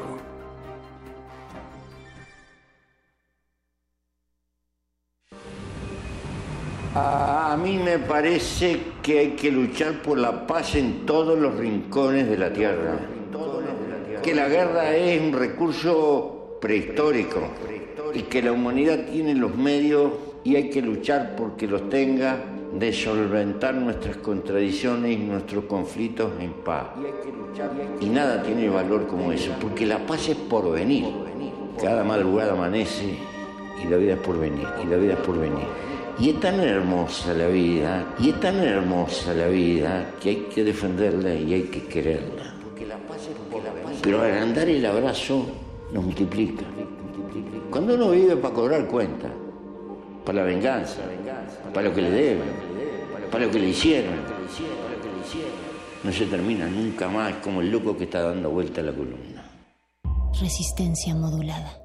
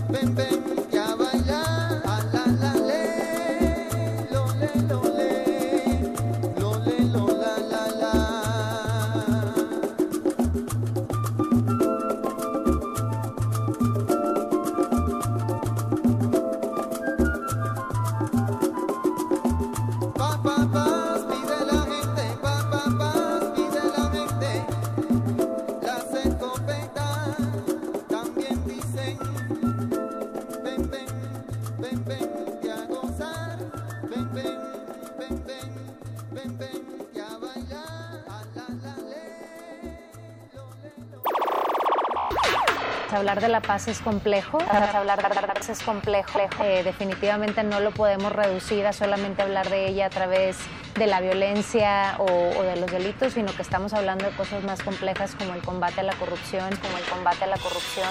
No, pues va a tener que mocharse con una lana, maestro. Bajita la mano serían unos 50 mil. Licencia y hay que dar medio medio de mordida. Y mejorar la administración de justicia que hay en el país. Investigar un poco más y realmente encontrar esos puntos de entrada que harán cambiar la situación.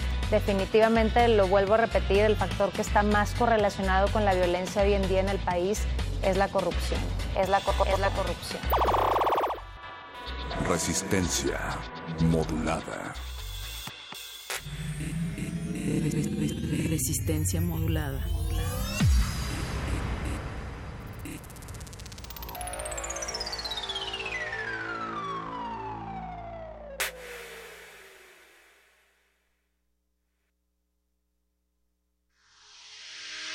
Somos unos preguntones alegres e insatisfechos, que en la radio damos hechos y más interrogaciones.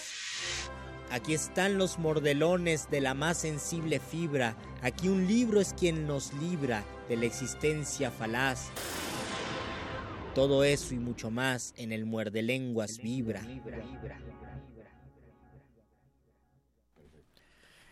Hoy es miércoles 29 de marzo de 2017. Esta es la voz de Luis Flores del Mal. Y de este lado está la voz del Mago Conde, feliz de hablar con ustedes en el último Muerde Lenguas de marzo. Así ya es. pasaron tres meses y nosotros contentos de seguir llegando Es el muerde lenguas oídos. 294. Nos acercamos ¡Wow! peligrosamente al 300. ¿Qué vamos a hacer en nuestra emisión 300? Vamos a hacer una recopilación de los 300 muerde lenguas.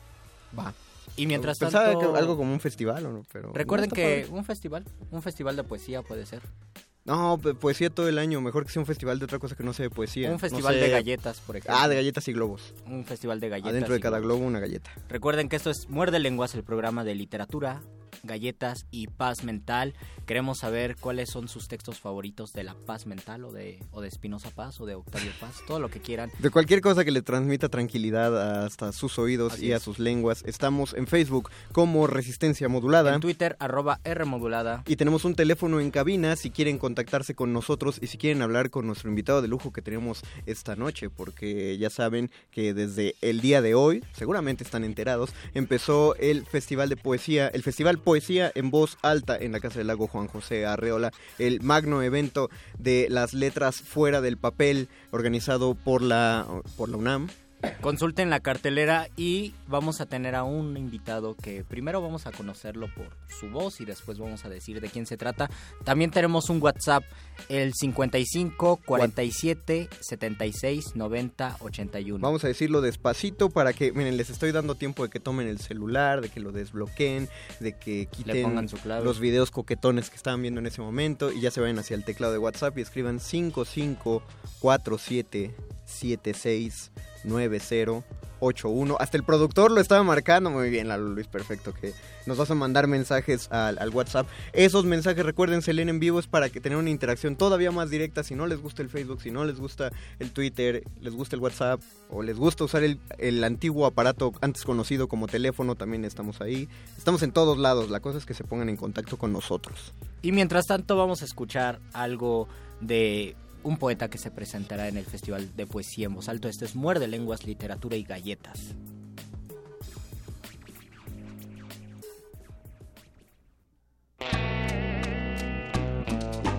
Kiss me, my chuca.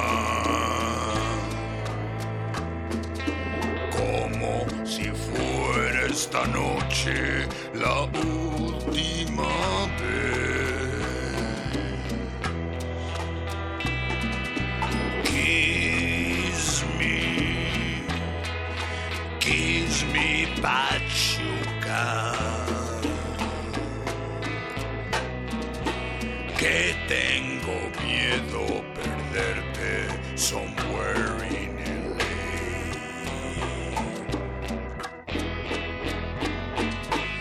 Guacha, que maybe tomorrow yo estaré en la pinta longing for your eyes.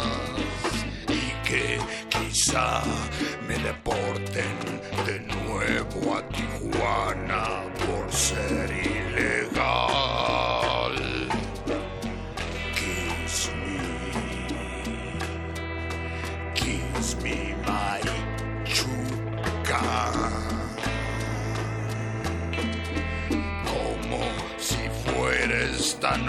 noche the last migra raid.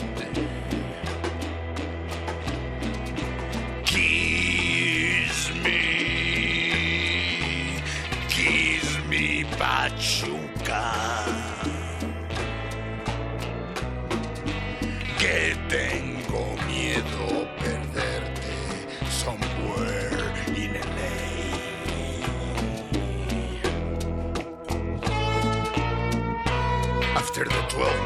12 the drunk tourist approaches a sexy señorita.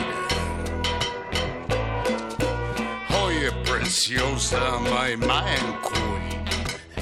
Tú estás mucho, muy bella, con tu ancient fire en la piel. Para que yo queme mis bony fingers, mi pájara bellísima. Yo compro tu amor con mi Mastercard. Guacha, que maybe tomorrow yo estaré en la pinta longing for your eyes.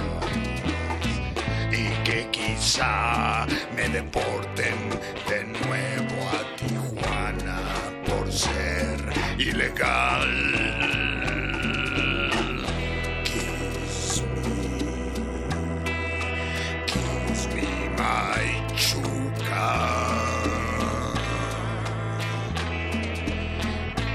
Como si fuera esta noche The Last Migrar Raid.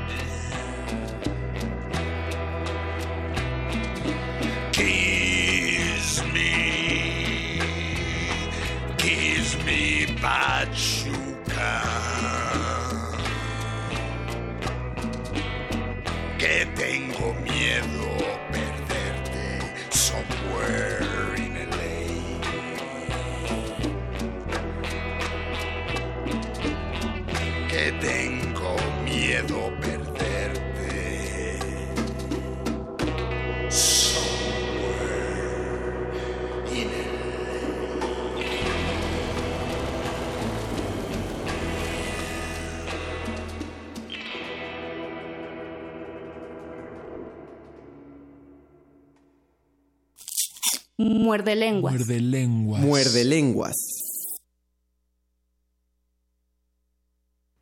Esto que escuchamos fue una versión chicana de Bésame mucho. Bueno, estás escuchando el muerde lenguas. and Ah, soon sabes hablar Somebody te Spanglish. empieza a hablar en Spanglish. And you can understand it perfectamente ambos languages because you speak them los ¿Cómo se dirá muerde lenguas en, en Spanglish? Tongue biter. Ah, muy bien. Creo yo. No sé, ahorita que nos diga nuestro invitado de lujo de esta noche, Guillermo González Peña, bienvenido. Gómez Peña. Gómez Peña. Ah, pero Gómez. No te ¿Qué dije? preocupes. Dije González. ¿verdad? Es que Ah, así se tenía. decía en Spanglish. En muerde lenguas así se decía. Guillermo Gómez Peña, bienvenido, buenas noches. Es un placer, carnal. No, no, es, es un placer para nosotros tenerte aquí esta noche ante los micrófonos de resistencia modulada. Eh, esto que escuchamos, primero cuéntanos, cómo, qué- ¿de qué proyecto viene? Bueno, mira, yo soy un artista y escritor rebelde que siempre ando en busca de lenguajes insólitos y de formas sorpresivas para comunicarme.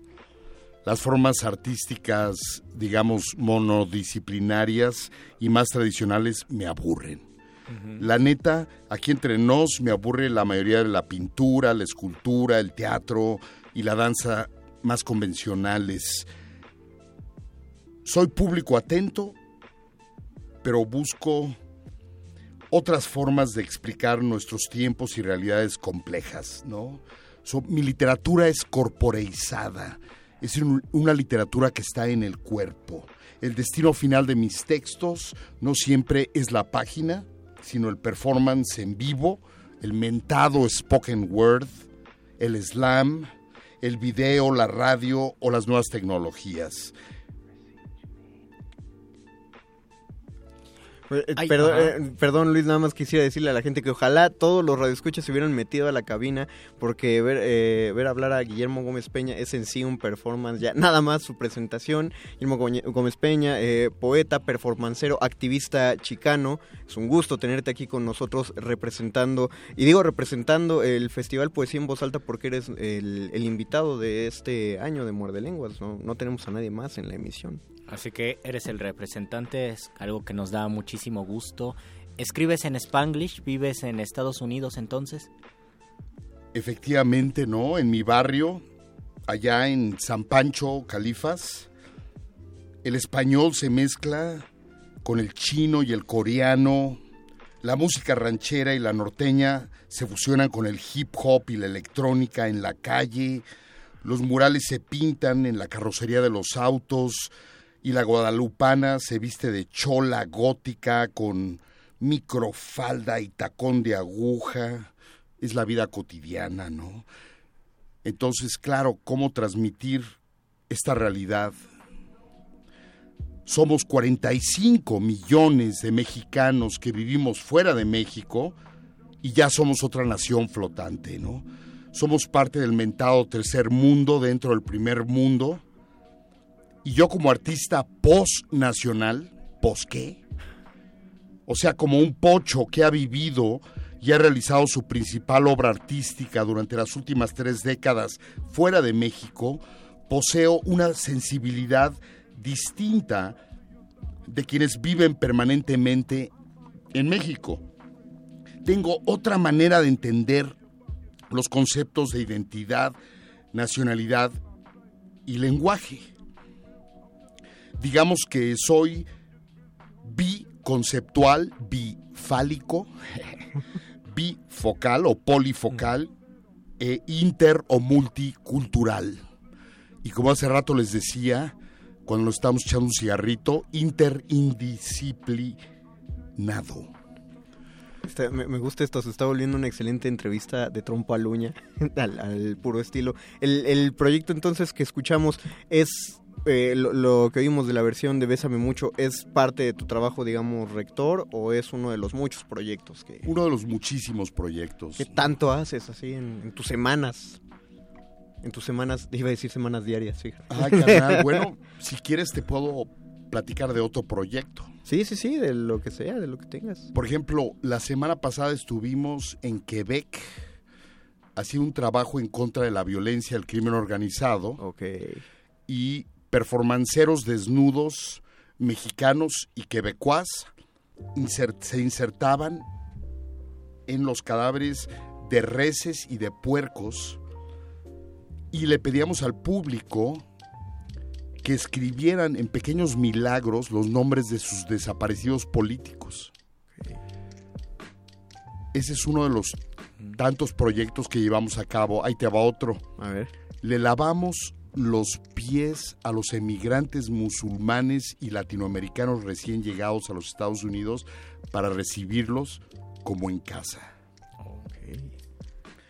Ahora, yo creo que estas propuestas chicanas ya son lengua franca en México. Yo siento que ustedes están chicanizados al revés. ¿Cómo? Que ustedes están ya muy globalizados. Ya nadie se salva de la lluvia ácida de la frontera que se expande hacia el sur. Seguramente ya hay mactacos y narcocorridos en la Patagonia, ¿no? Yo creo que la frontera se está expandiendo de norte a sur y de sur a norte y creando terceras y cuartas Y culturas. una forma de establecer puentes o tal vez de derribar los muros es a través de la palabra. ¿Qué, ¿Cuál es la, la importancia de la palabra en tu trabajo? ¿Es el eje rector o tal vez sea una, un aditamento a lo corporal, al movimiento, al sonido, a, otras, a otros ingredientes o es lo principal? Bueno, yo creo que este mi obsesión es buscar lenguajes híbridos.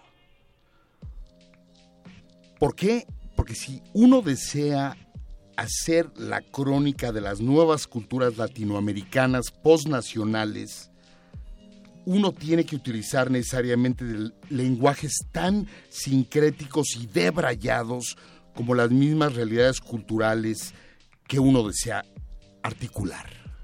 Déjame darte un, ej- un ejemplo. Por favor. Academia. Academia 3.0. Lección de español número 69 para gringos genófobos. Academia. This word makes me so anxious. Academia. Acade la tuya. Güey. Académica. Te adoro y te odio. Académica, mico, mono, macaco, chango, changó.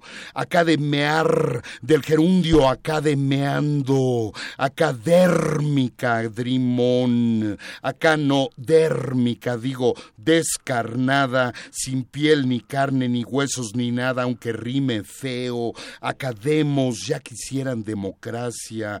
Academístico, pero lógico, en silencio y sin de Atiro Sampoiesis, a Contradiction in Terms, acá de Miurgo, acá de My God, porque todos se sienten ángeles caídos y dioses de café, acá de mi cafeína, acá de mi cool, que los teóricos son bien cool, acá de mi cult, de mi Colt 45, la original, acá KA47 réplica auténtica, Academy Clone, Academy Caso, Academy Cáspita, Academy Capiche, Academisa, Academizando, meaning catequizar con triple K, K, acá, de miseria, muy mísera la muy seria, acá de mi morte, la mía morte, acá de mi cuerpo, todo, solo lo que me queda, acá de mi culo, fist fuck, with the Lucy Guatari incluidos, acá de mi comprimido, Lexa Pro, Lexotan, Spivak, Lorazepam, Bodriard, Virilio, acá dame alcohol, acá de mi alcohólica, por favor dime alcohólatra en portugués, acá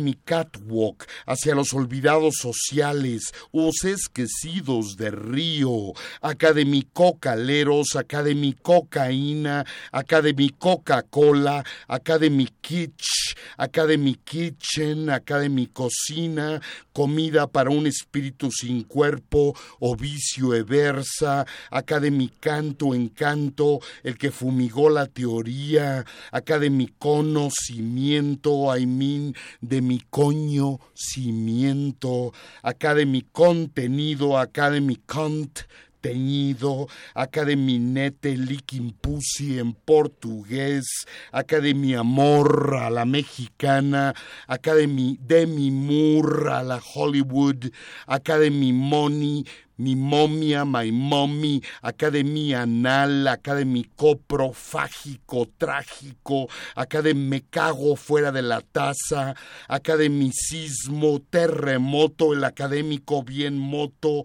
acá de mi scientist, acá de mi cáncer, acá de mi cancro, chancro, acá de mi colostro, de mi carne enferma, once again, acá de mi corazón fallido, acá dame un riñón, un testículo acá depilado, depenado, desplumado en portuñol, acá demoníaco, y si me dejas desmonetarizarla, mejor, acá de mi calcio, fósforo, azufre, para prenderle fuego a mi propio cuerpo, cum gasolina, petrobras, bonzo en el templo de la razón pura, acá de mierda, sin más palabras, acá tus hijos macabros, los que seguimos afuera por voluntad propia y sin trabajo, disculpen. A continuación, unos pequeños mensajes de la academia.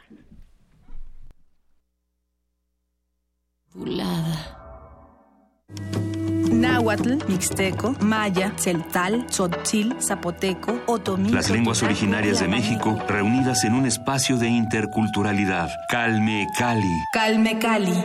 Acompáñanos a conocer las diferentes culturas indígenas de nuestro país en voz de sus hablantes. Todos los jueves a las 10 de la mañana. Retransmisión domingo 15.30 horas. Por el 96.1 de FM.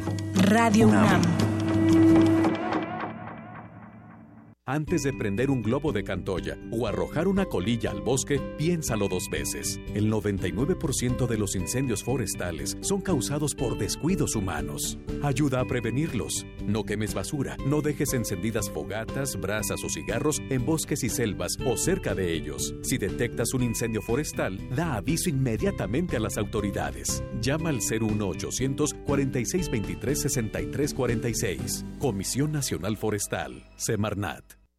Los mayores expertos del medio han sido convocados para enfrentarse a otros agentes encubiertos en una sesión musical que apelará a lo mejor de su inventiva y su dominio de la composición instantánea. Los improvisadores. Un músico visible y otro incógnito mezclarán sus estilos y destrezas en una serie de conciertos exclusivos para Radio UNAM. Martes 4 de abril, 13 horas. Agente número 1, Gustavo Nandayata. Agente número 2. El encuentro será en la sala Julián Carrillo de Radio UNAM, Adolfo Prieto 133, Colonia del Valle. La entrada será libre. Porque en abril los músicos también juegan. Radio UNAM.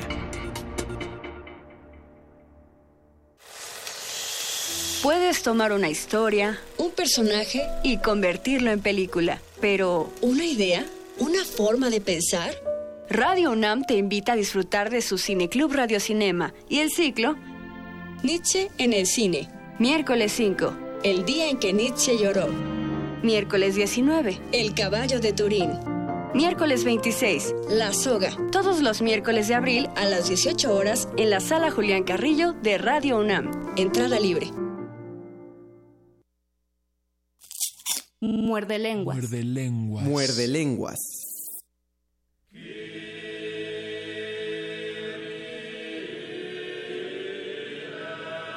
Noticiero de la violencia. Cualquier ciudad del continente americano, año 2009. El tráfico del cuerpo femenino, el cuerpo ausente, desaparecido, el cuerpo desnacionalizado, el cuerpo secuestrado, fragmentado, el cuerpo que se fue sin dejar rastro, el que nadie recuerda, hombre o mujer, el emigrante invisible que tanto miedo le causa al anglosajón, el cuerpo moreno, mestizo, indígena, negro, el cuerpo sin tierra, sin chamba, sin nombre, sin equals pecado, Adán y Eva sin carnet de identidad. Partir es pecar. Crossing the border is the original sin.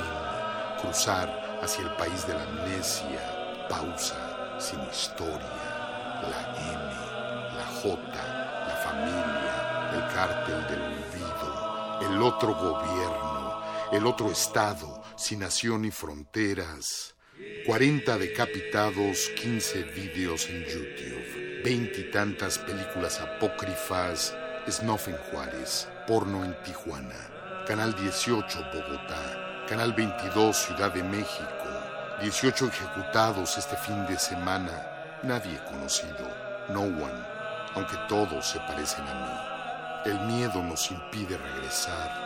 Violencia no es cultura. El cártel de la indiferencia, el gran banco del sur, reimaginado por Hollywood, tierra de pistoleros, arresto cardíaco, purgatorio tropical. El cártel de Sao Paulo, Medellín, Culiacán, Globovisión, Canal 33, Miami, Juárez, Ciudad de Muertos, Sexo y Violencia en la Frontera, Performance Involuntario, Second Round, Alfabeto Maldito, A de Armas, las armas que vienen del norte, B de Balazo, Hoy te toca, C de Cuerpo, Corpus Delecti, Bagdad, Tijuana, CNN, Lima, Morelia, Bombazos y Fiesta, Channel 10, Televisión Amiga, presenta La que partió, el que ya no existe, o existe de otra manera, Spanglish Onto Logic. Oaxaca en Los Ángeles, Puebla en Nueva York, Chicago, Barrio Norte, Buenos Aires, capital del rock, Adiós muchachos, compañeros de la vida, Montevideo y La Paz en Argentina.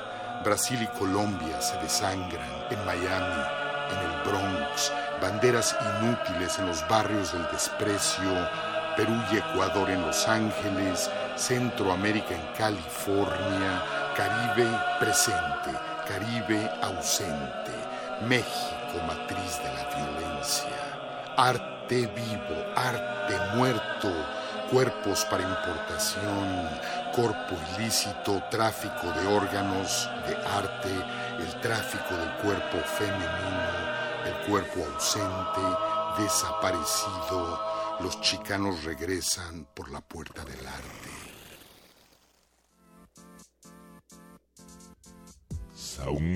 Muerde lenguas. Muerde lenguas. Escuchamos el noticiero de la violencia. Pero si usted siente que eh, vive en un país que está lleno de violencia, usted siga la filosofía de aquel juez veracruzano que siente que ningún acto violento amerita castigo de violencia, porque finalmente no son, conat no son, no son ni conatos de violencia, es una parte, son, son solo roces incidentales. Eso sería otro México, tal vez. ¿Quién sabe en qué México vive? ¿Quién sabe en el qué México vive El juez? Porky. Lo que Hashtag sabemos no- es que no lo que sabemos es que nuestro invitado Guillermo vive en un México afuera de México. ¿Qué es? ¿Qué significa Guillermo ser chicano, vivir del otro lado, combinar el español y el inglés? vivir permanentemente en la frontera, ¿no?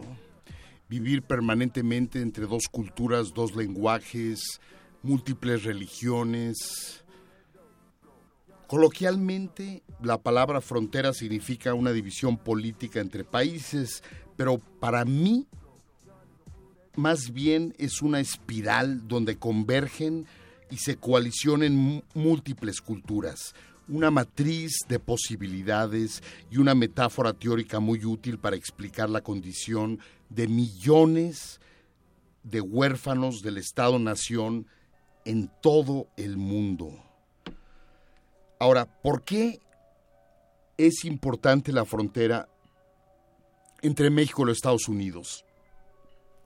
Puede ser que sea la separación arbitraria más larga e intensa entre dos países drásticamente distintos, siendo uno de ellos la potencia económica y militar más agresiva del planeta y el otro un país en desarrollo. Y por eso la región fronteriza de Tijuana-San Diego se convierte en un modelo ideal de, de investigación, de propuestas culturales, de propuestas artísticas, ¿no? Yo cuando pienso en la frontera, a mí me vienen a la mente muchas, muchísimas imágenes. Tráfico de identidades, paisanos que se arrojan al abismo, vidas que se transforman dramáticamente de la noche a la mañana, familias separadas por la barda, sueños de azufre, el crimen organizado binacional, gringos arrogantes, gringas cachondas, los ritmos alucinados de Nortec y la tecnobanda. Y claro, en realidad, como la gran mayoría de mexicanos posnacionales, desde hace muchísimos años, yo estoy en proceso de regresar.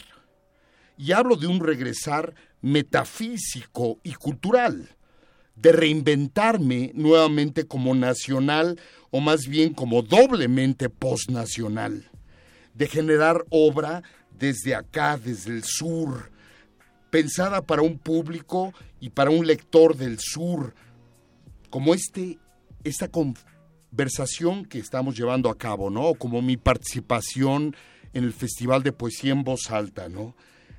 Esto para mí es como una especie de bitácora del retorno, ¿no? Eh, eh, perdón, perdón que interrumpa ahorita el, discurso, Guillermo.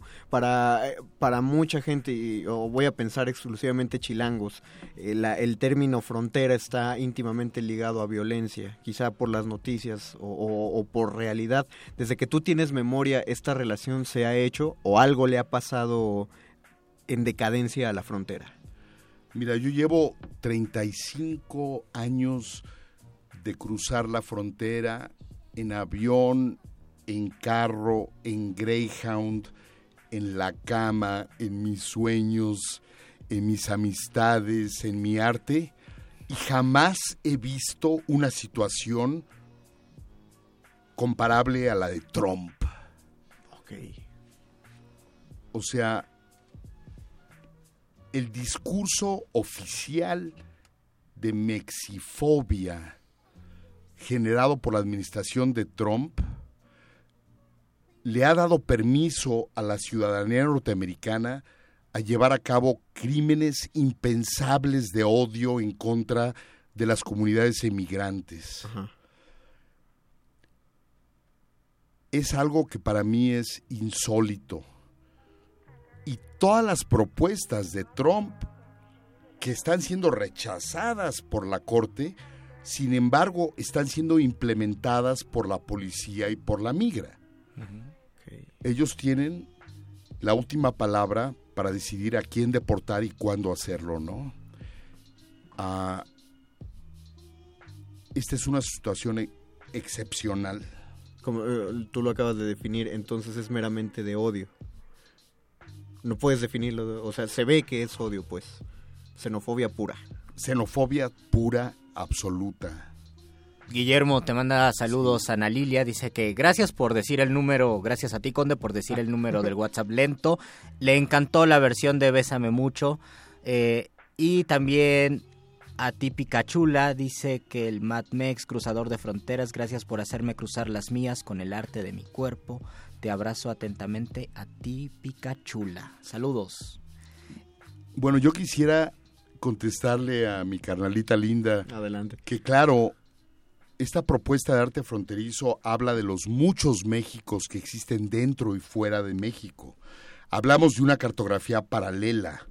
Para mí estos múltiplos Méxicos son no solo los estados emisores de migración, sino también que, que están generando nuevas culturas todos los días, sino también los, los estados receptores de migración del otro lado, ¿no? Uno de los cambios recientes más dramáticos es regresando a tu pregunta original, ¿no? Es la esta nueva migración de paisanos a Gringolandia derivada de la cultura del narco y la violencia generalizada. En los últimos 10 años, el mexicano se ha convertido en un exiliado de la violencia, estatus que antes solo tenían los hijos de la guerra de otros países. Y también quisiera yo comentarlo aquí en México, he percibido el fenómeno a la inversa. Los cientos de miles de mexicanos que regresamos anualmente a nuestro país por cuestiones de emergencia familiar o por obra de la migra, a nuestro regreso chicanizamos la cultura mexicana. La transformamos con nuestras nuevas estéticas, nuestros nuevos lenguajes híbridos y subculturas transfronterizas. Somos artistas e intelectuales, pero también somos cocineros, albañiles, trabajadores de campo, sexo trabajadores, pandilleros, profesionistas, you name it. Somos agentes involuntarios de la chicanización del país. Hay muchas partes de México que ya son de plano canochis, o sea, chicanas al revés.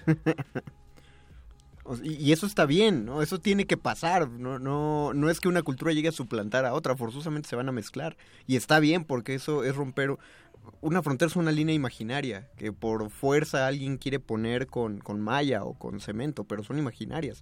Y el momento en el que las, las culturas se están mezclando, estamos borrando esas líneas o, o debería acercarse a borrar esas líneas. Tú lo decías, hace un rato que estábamos allá eh, afuera en la terraza, eh, querías hablar acerca de la importancia de la palabra ya no solamente escrita, donde donde ya no nos basta que esté solo ahí, sino levantar la palabra de la página y meterla en cuerpo, meterla con música, meterla en interpretación física.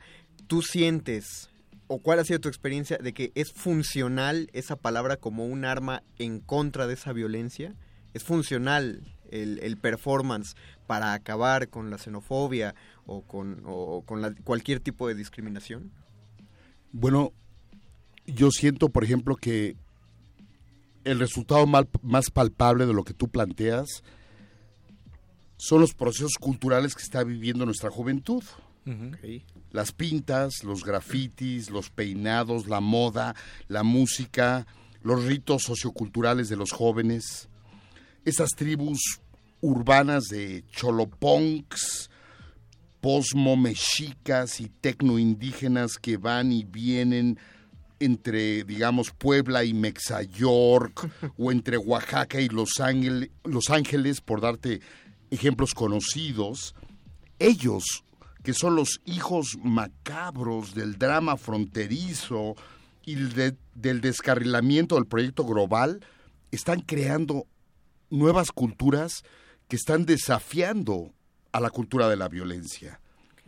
Yo diría, por ejemplo, que el 80% de los artistas jóvenes que trabajan con mi tropa, la Pocha Nostra, en México, ya tuvieron la experiencia del otro lado en varias ocasiones y son artistas mucho más conscientemente, digamos, transfronterizados que los de mi propia generación. Es decir, hasta Yo le cierto- apuesto a ellos, yo le apuesto a los jóvenes, ¿no? Y a sus lenguajes híbridos. La frontera también sirve para reconocernos, para saber quiénes somos, porque al momento de cruzar la frontera o al momento de regresar hay una combinación, hay un se transmiten nuevas ideas, una nueva percepción que solamente estando en un país quizás no se compartiría. Yo diría que sí, ¿no? Yo diría que cuando tú cruzas una frontera, esa frontera siempre va a estar dentro de tu psique para el resto de tu vida. y va a transformar tus conceptos de identidad, nacionalidad y lenguaje, ¿no?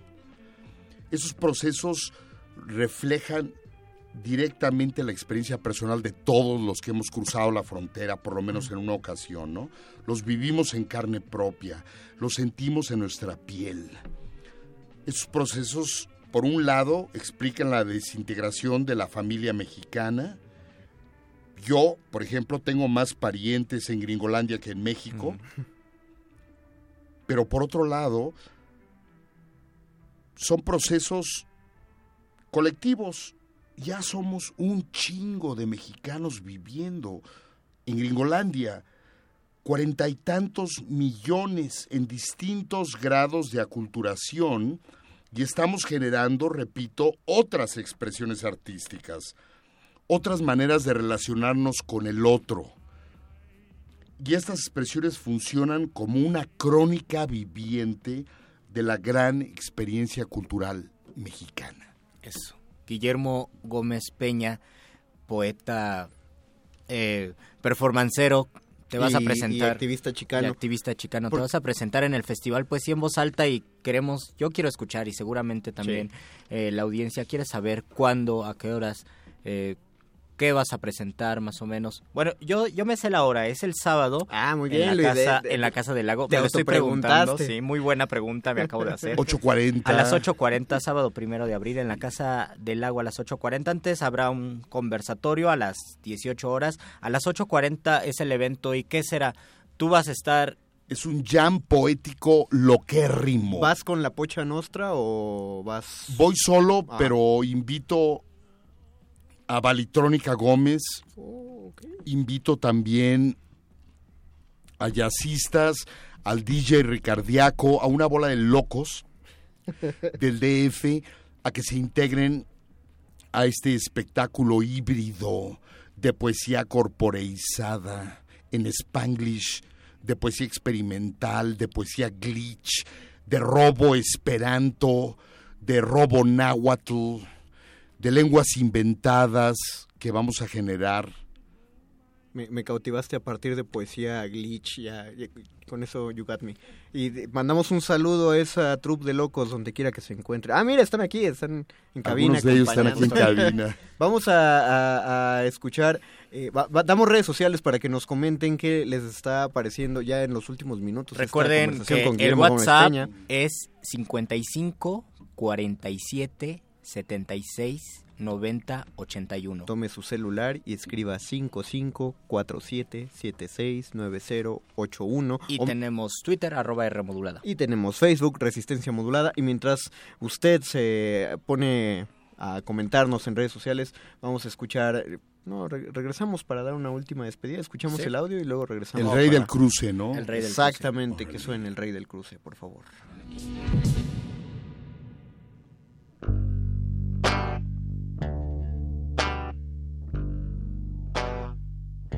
Ahí les el rey del cruce.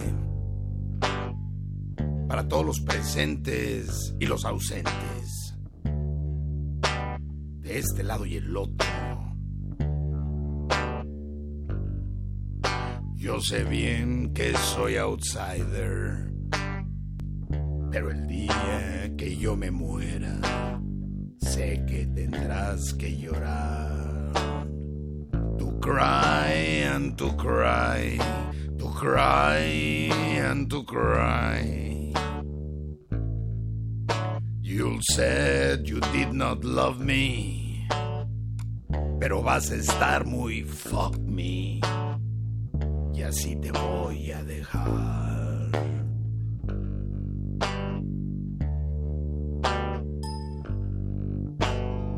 Tarjeta y sin tarjeta. Digo yo, la pura neta. Y mi palabra es la ley. No tengo troca ni jaina, ni raza que me respalda, pero sigo siendo de LA.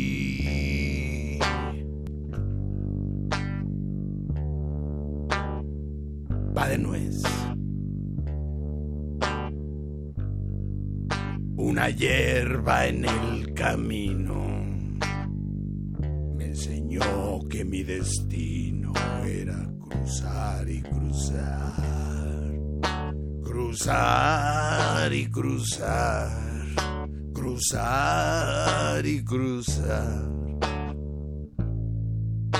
Por ahí me dijo un troquero no hay que llegar primero, pero hay que saber cruzar.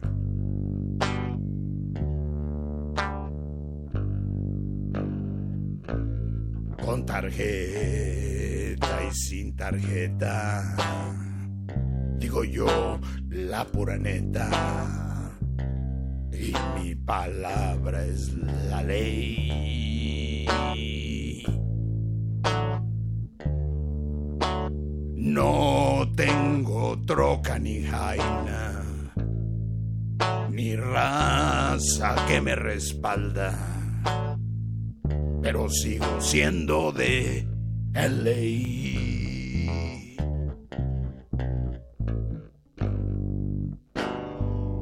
Pásame una cuba libre.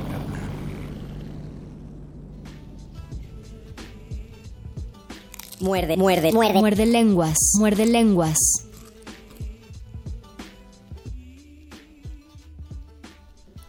Escuchamos Qué bonita a- versión. Sí, de Guillermo Gómez Peña, aquí presente en cabina. Sí, se ha vuelto de mis, de mis nuevas versiones favoritas. Va para mi siguiente fiesta con amigos. Hay, hay una transformación. ¿Qué es lo que te mantiene para escribir, para expresar, para levantarte y decir, tengo, tengo que experimentar, tengo que conocerme, tengo que establecer Tengo que hablar. con las otras personas por medio de la palabra, del cuerpo, del movimiento? Mira, yo creo en el activismo imaginario. Yo creo en el activismo cuántico, chamánico, poético. O sea, yo quiero vivir en un mundo donde todos somos iguales, donde no hay fronteras, donde no, es- no se necesitan pasaportes, donde no hay homofobia, ni sexismo, ni racismo.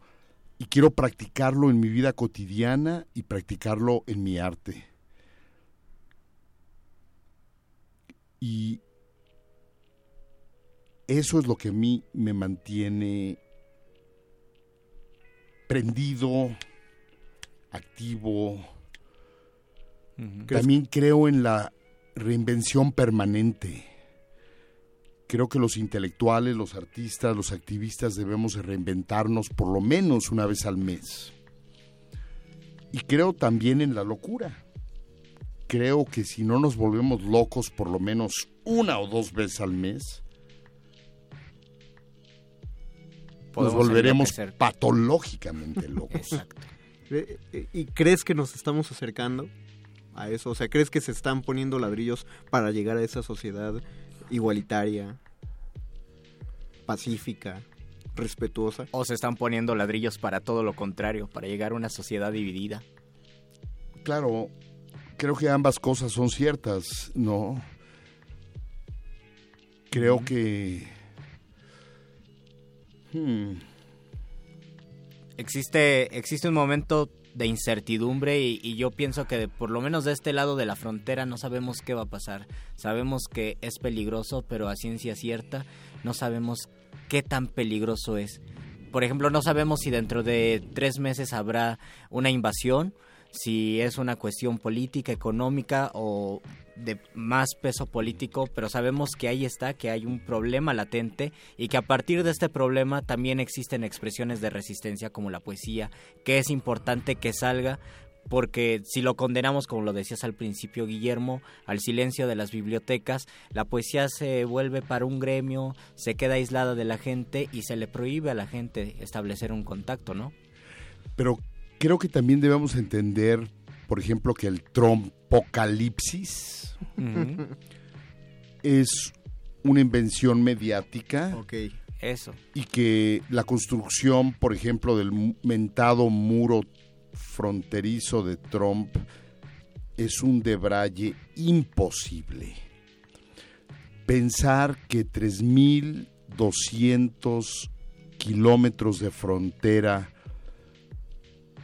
pueden ser construidos con un muro de 10 o 15 metros de altura y 5 metros de profundidad, requeriría cientos de miles de trabajadores, por supuesto mexicanos, trabajando todos los días por 15 o 20 años. No hay presupuesto para hacer esto. Esto es simplemente una metáfora ideológica de la extrema derecha norteamericana, que es parte de este proyecto de cultura pánica, ¿no? Eh, y, y nosotros como artistas tenemos que responder con metáforas igualmente poderosas.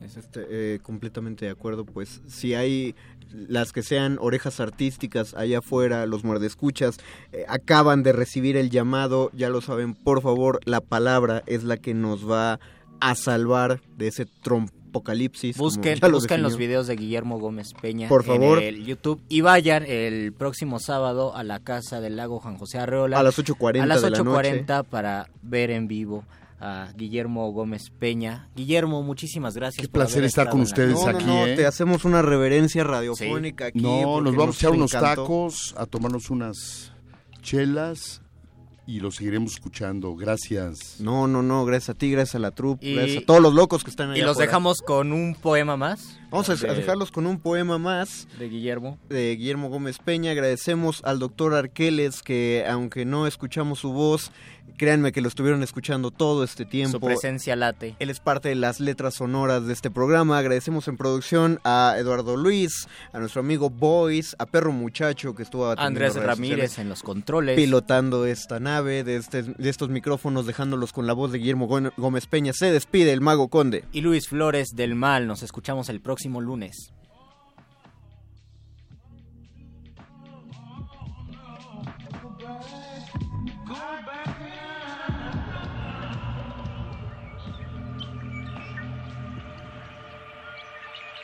Today the sun came out in English.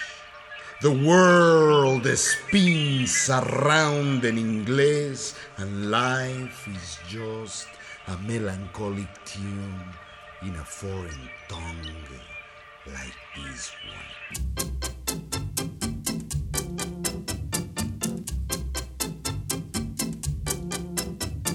Ay, México.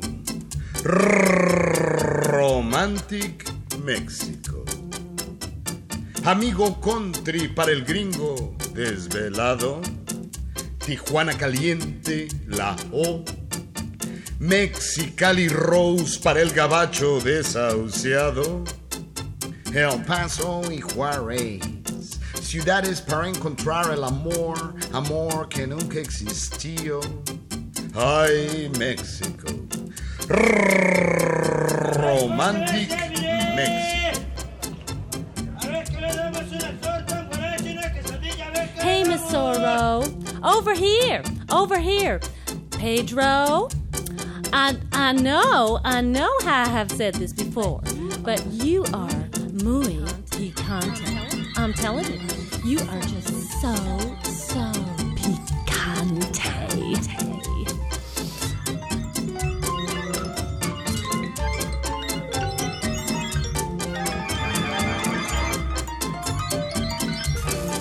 Mucho macho, el muchacho. Ay, qué rico gazpacho. De la Sierra Merenga. Oh, qué lindo.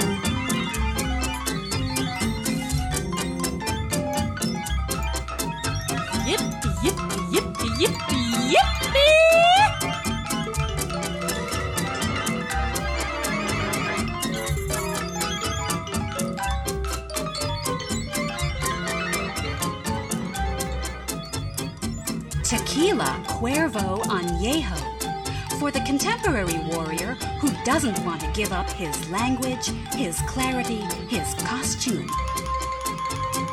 Ay, México. Romantic México. Paraíso en fragmentación, mariachis desempleados, concheros desnutridos. Bandidos, bandidos, alegres, beautiful señoritas, mafioso politicians, federales que bailan el mambo, el ronchero la cumbia, la zambia la cumbia. En Tropical Skyline, sprayed on the wall, dare to cross the tequila border, dare to cross the line without your copperton. Transcorporate Breeze, sponsored by Turismo. Crunchy, nachos, tu apis de hunger, tostada supreme para aliviar las penas, enchilidas y macfajitas, peso, lito, Oh, lito, grande, what else, I what think else, what? Montezuma's revenge.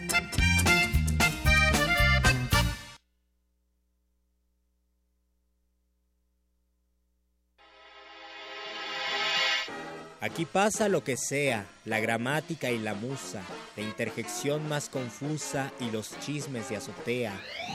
Somos la múltiple idea, la pista y el detective, la estrofa que no se escribe pero se siente en el hueso. Eso y mucho más que eso, en el muerde lenguas vive.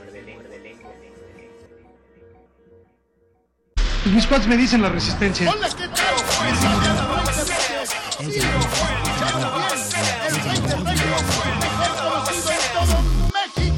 A ver qué día me callo está ahí por el taller para hacer definitivo lo del apodo. Yo nunca.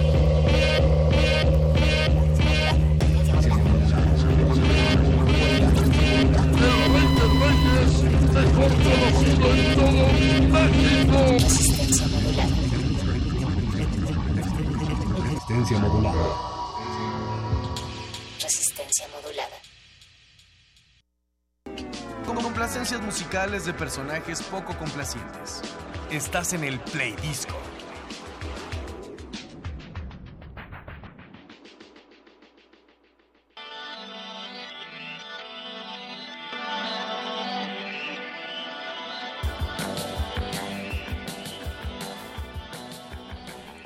Eh, seguimos en Resistencia Modulada, yo soy Eduardo Luis y me he apropiado de esta noche del Play Disco para que escuchemos el álbum Ilustre Ventanal de Estrategias de Eberto Áñejo Novoa, eh, mejor conocido como Señor Presidente, el único presidente que sirve en mi país.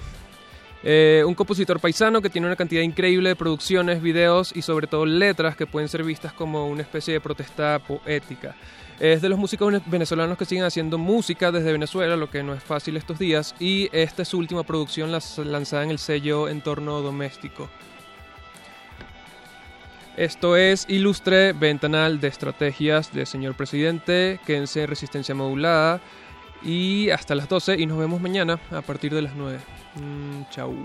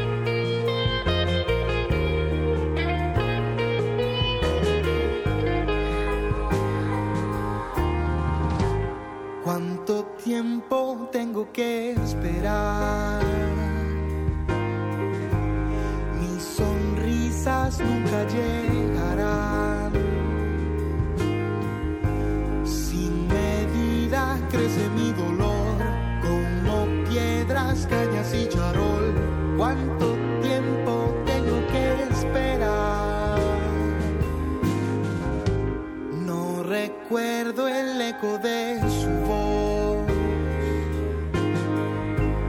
El olvido empaña mi nación.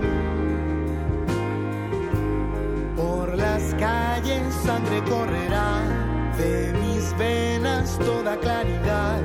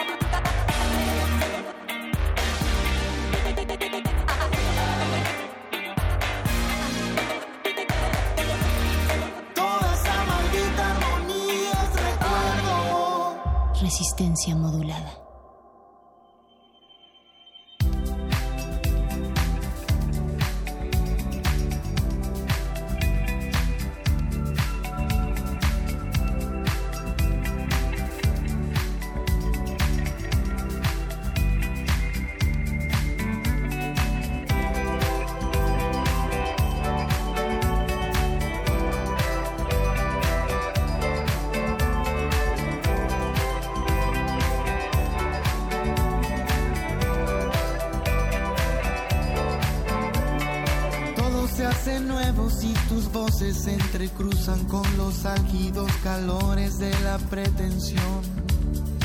Una inalcanzable melodía que se hospeda en los misterios de tu estela de ababol. Tu disfraz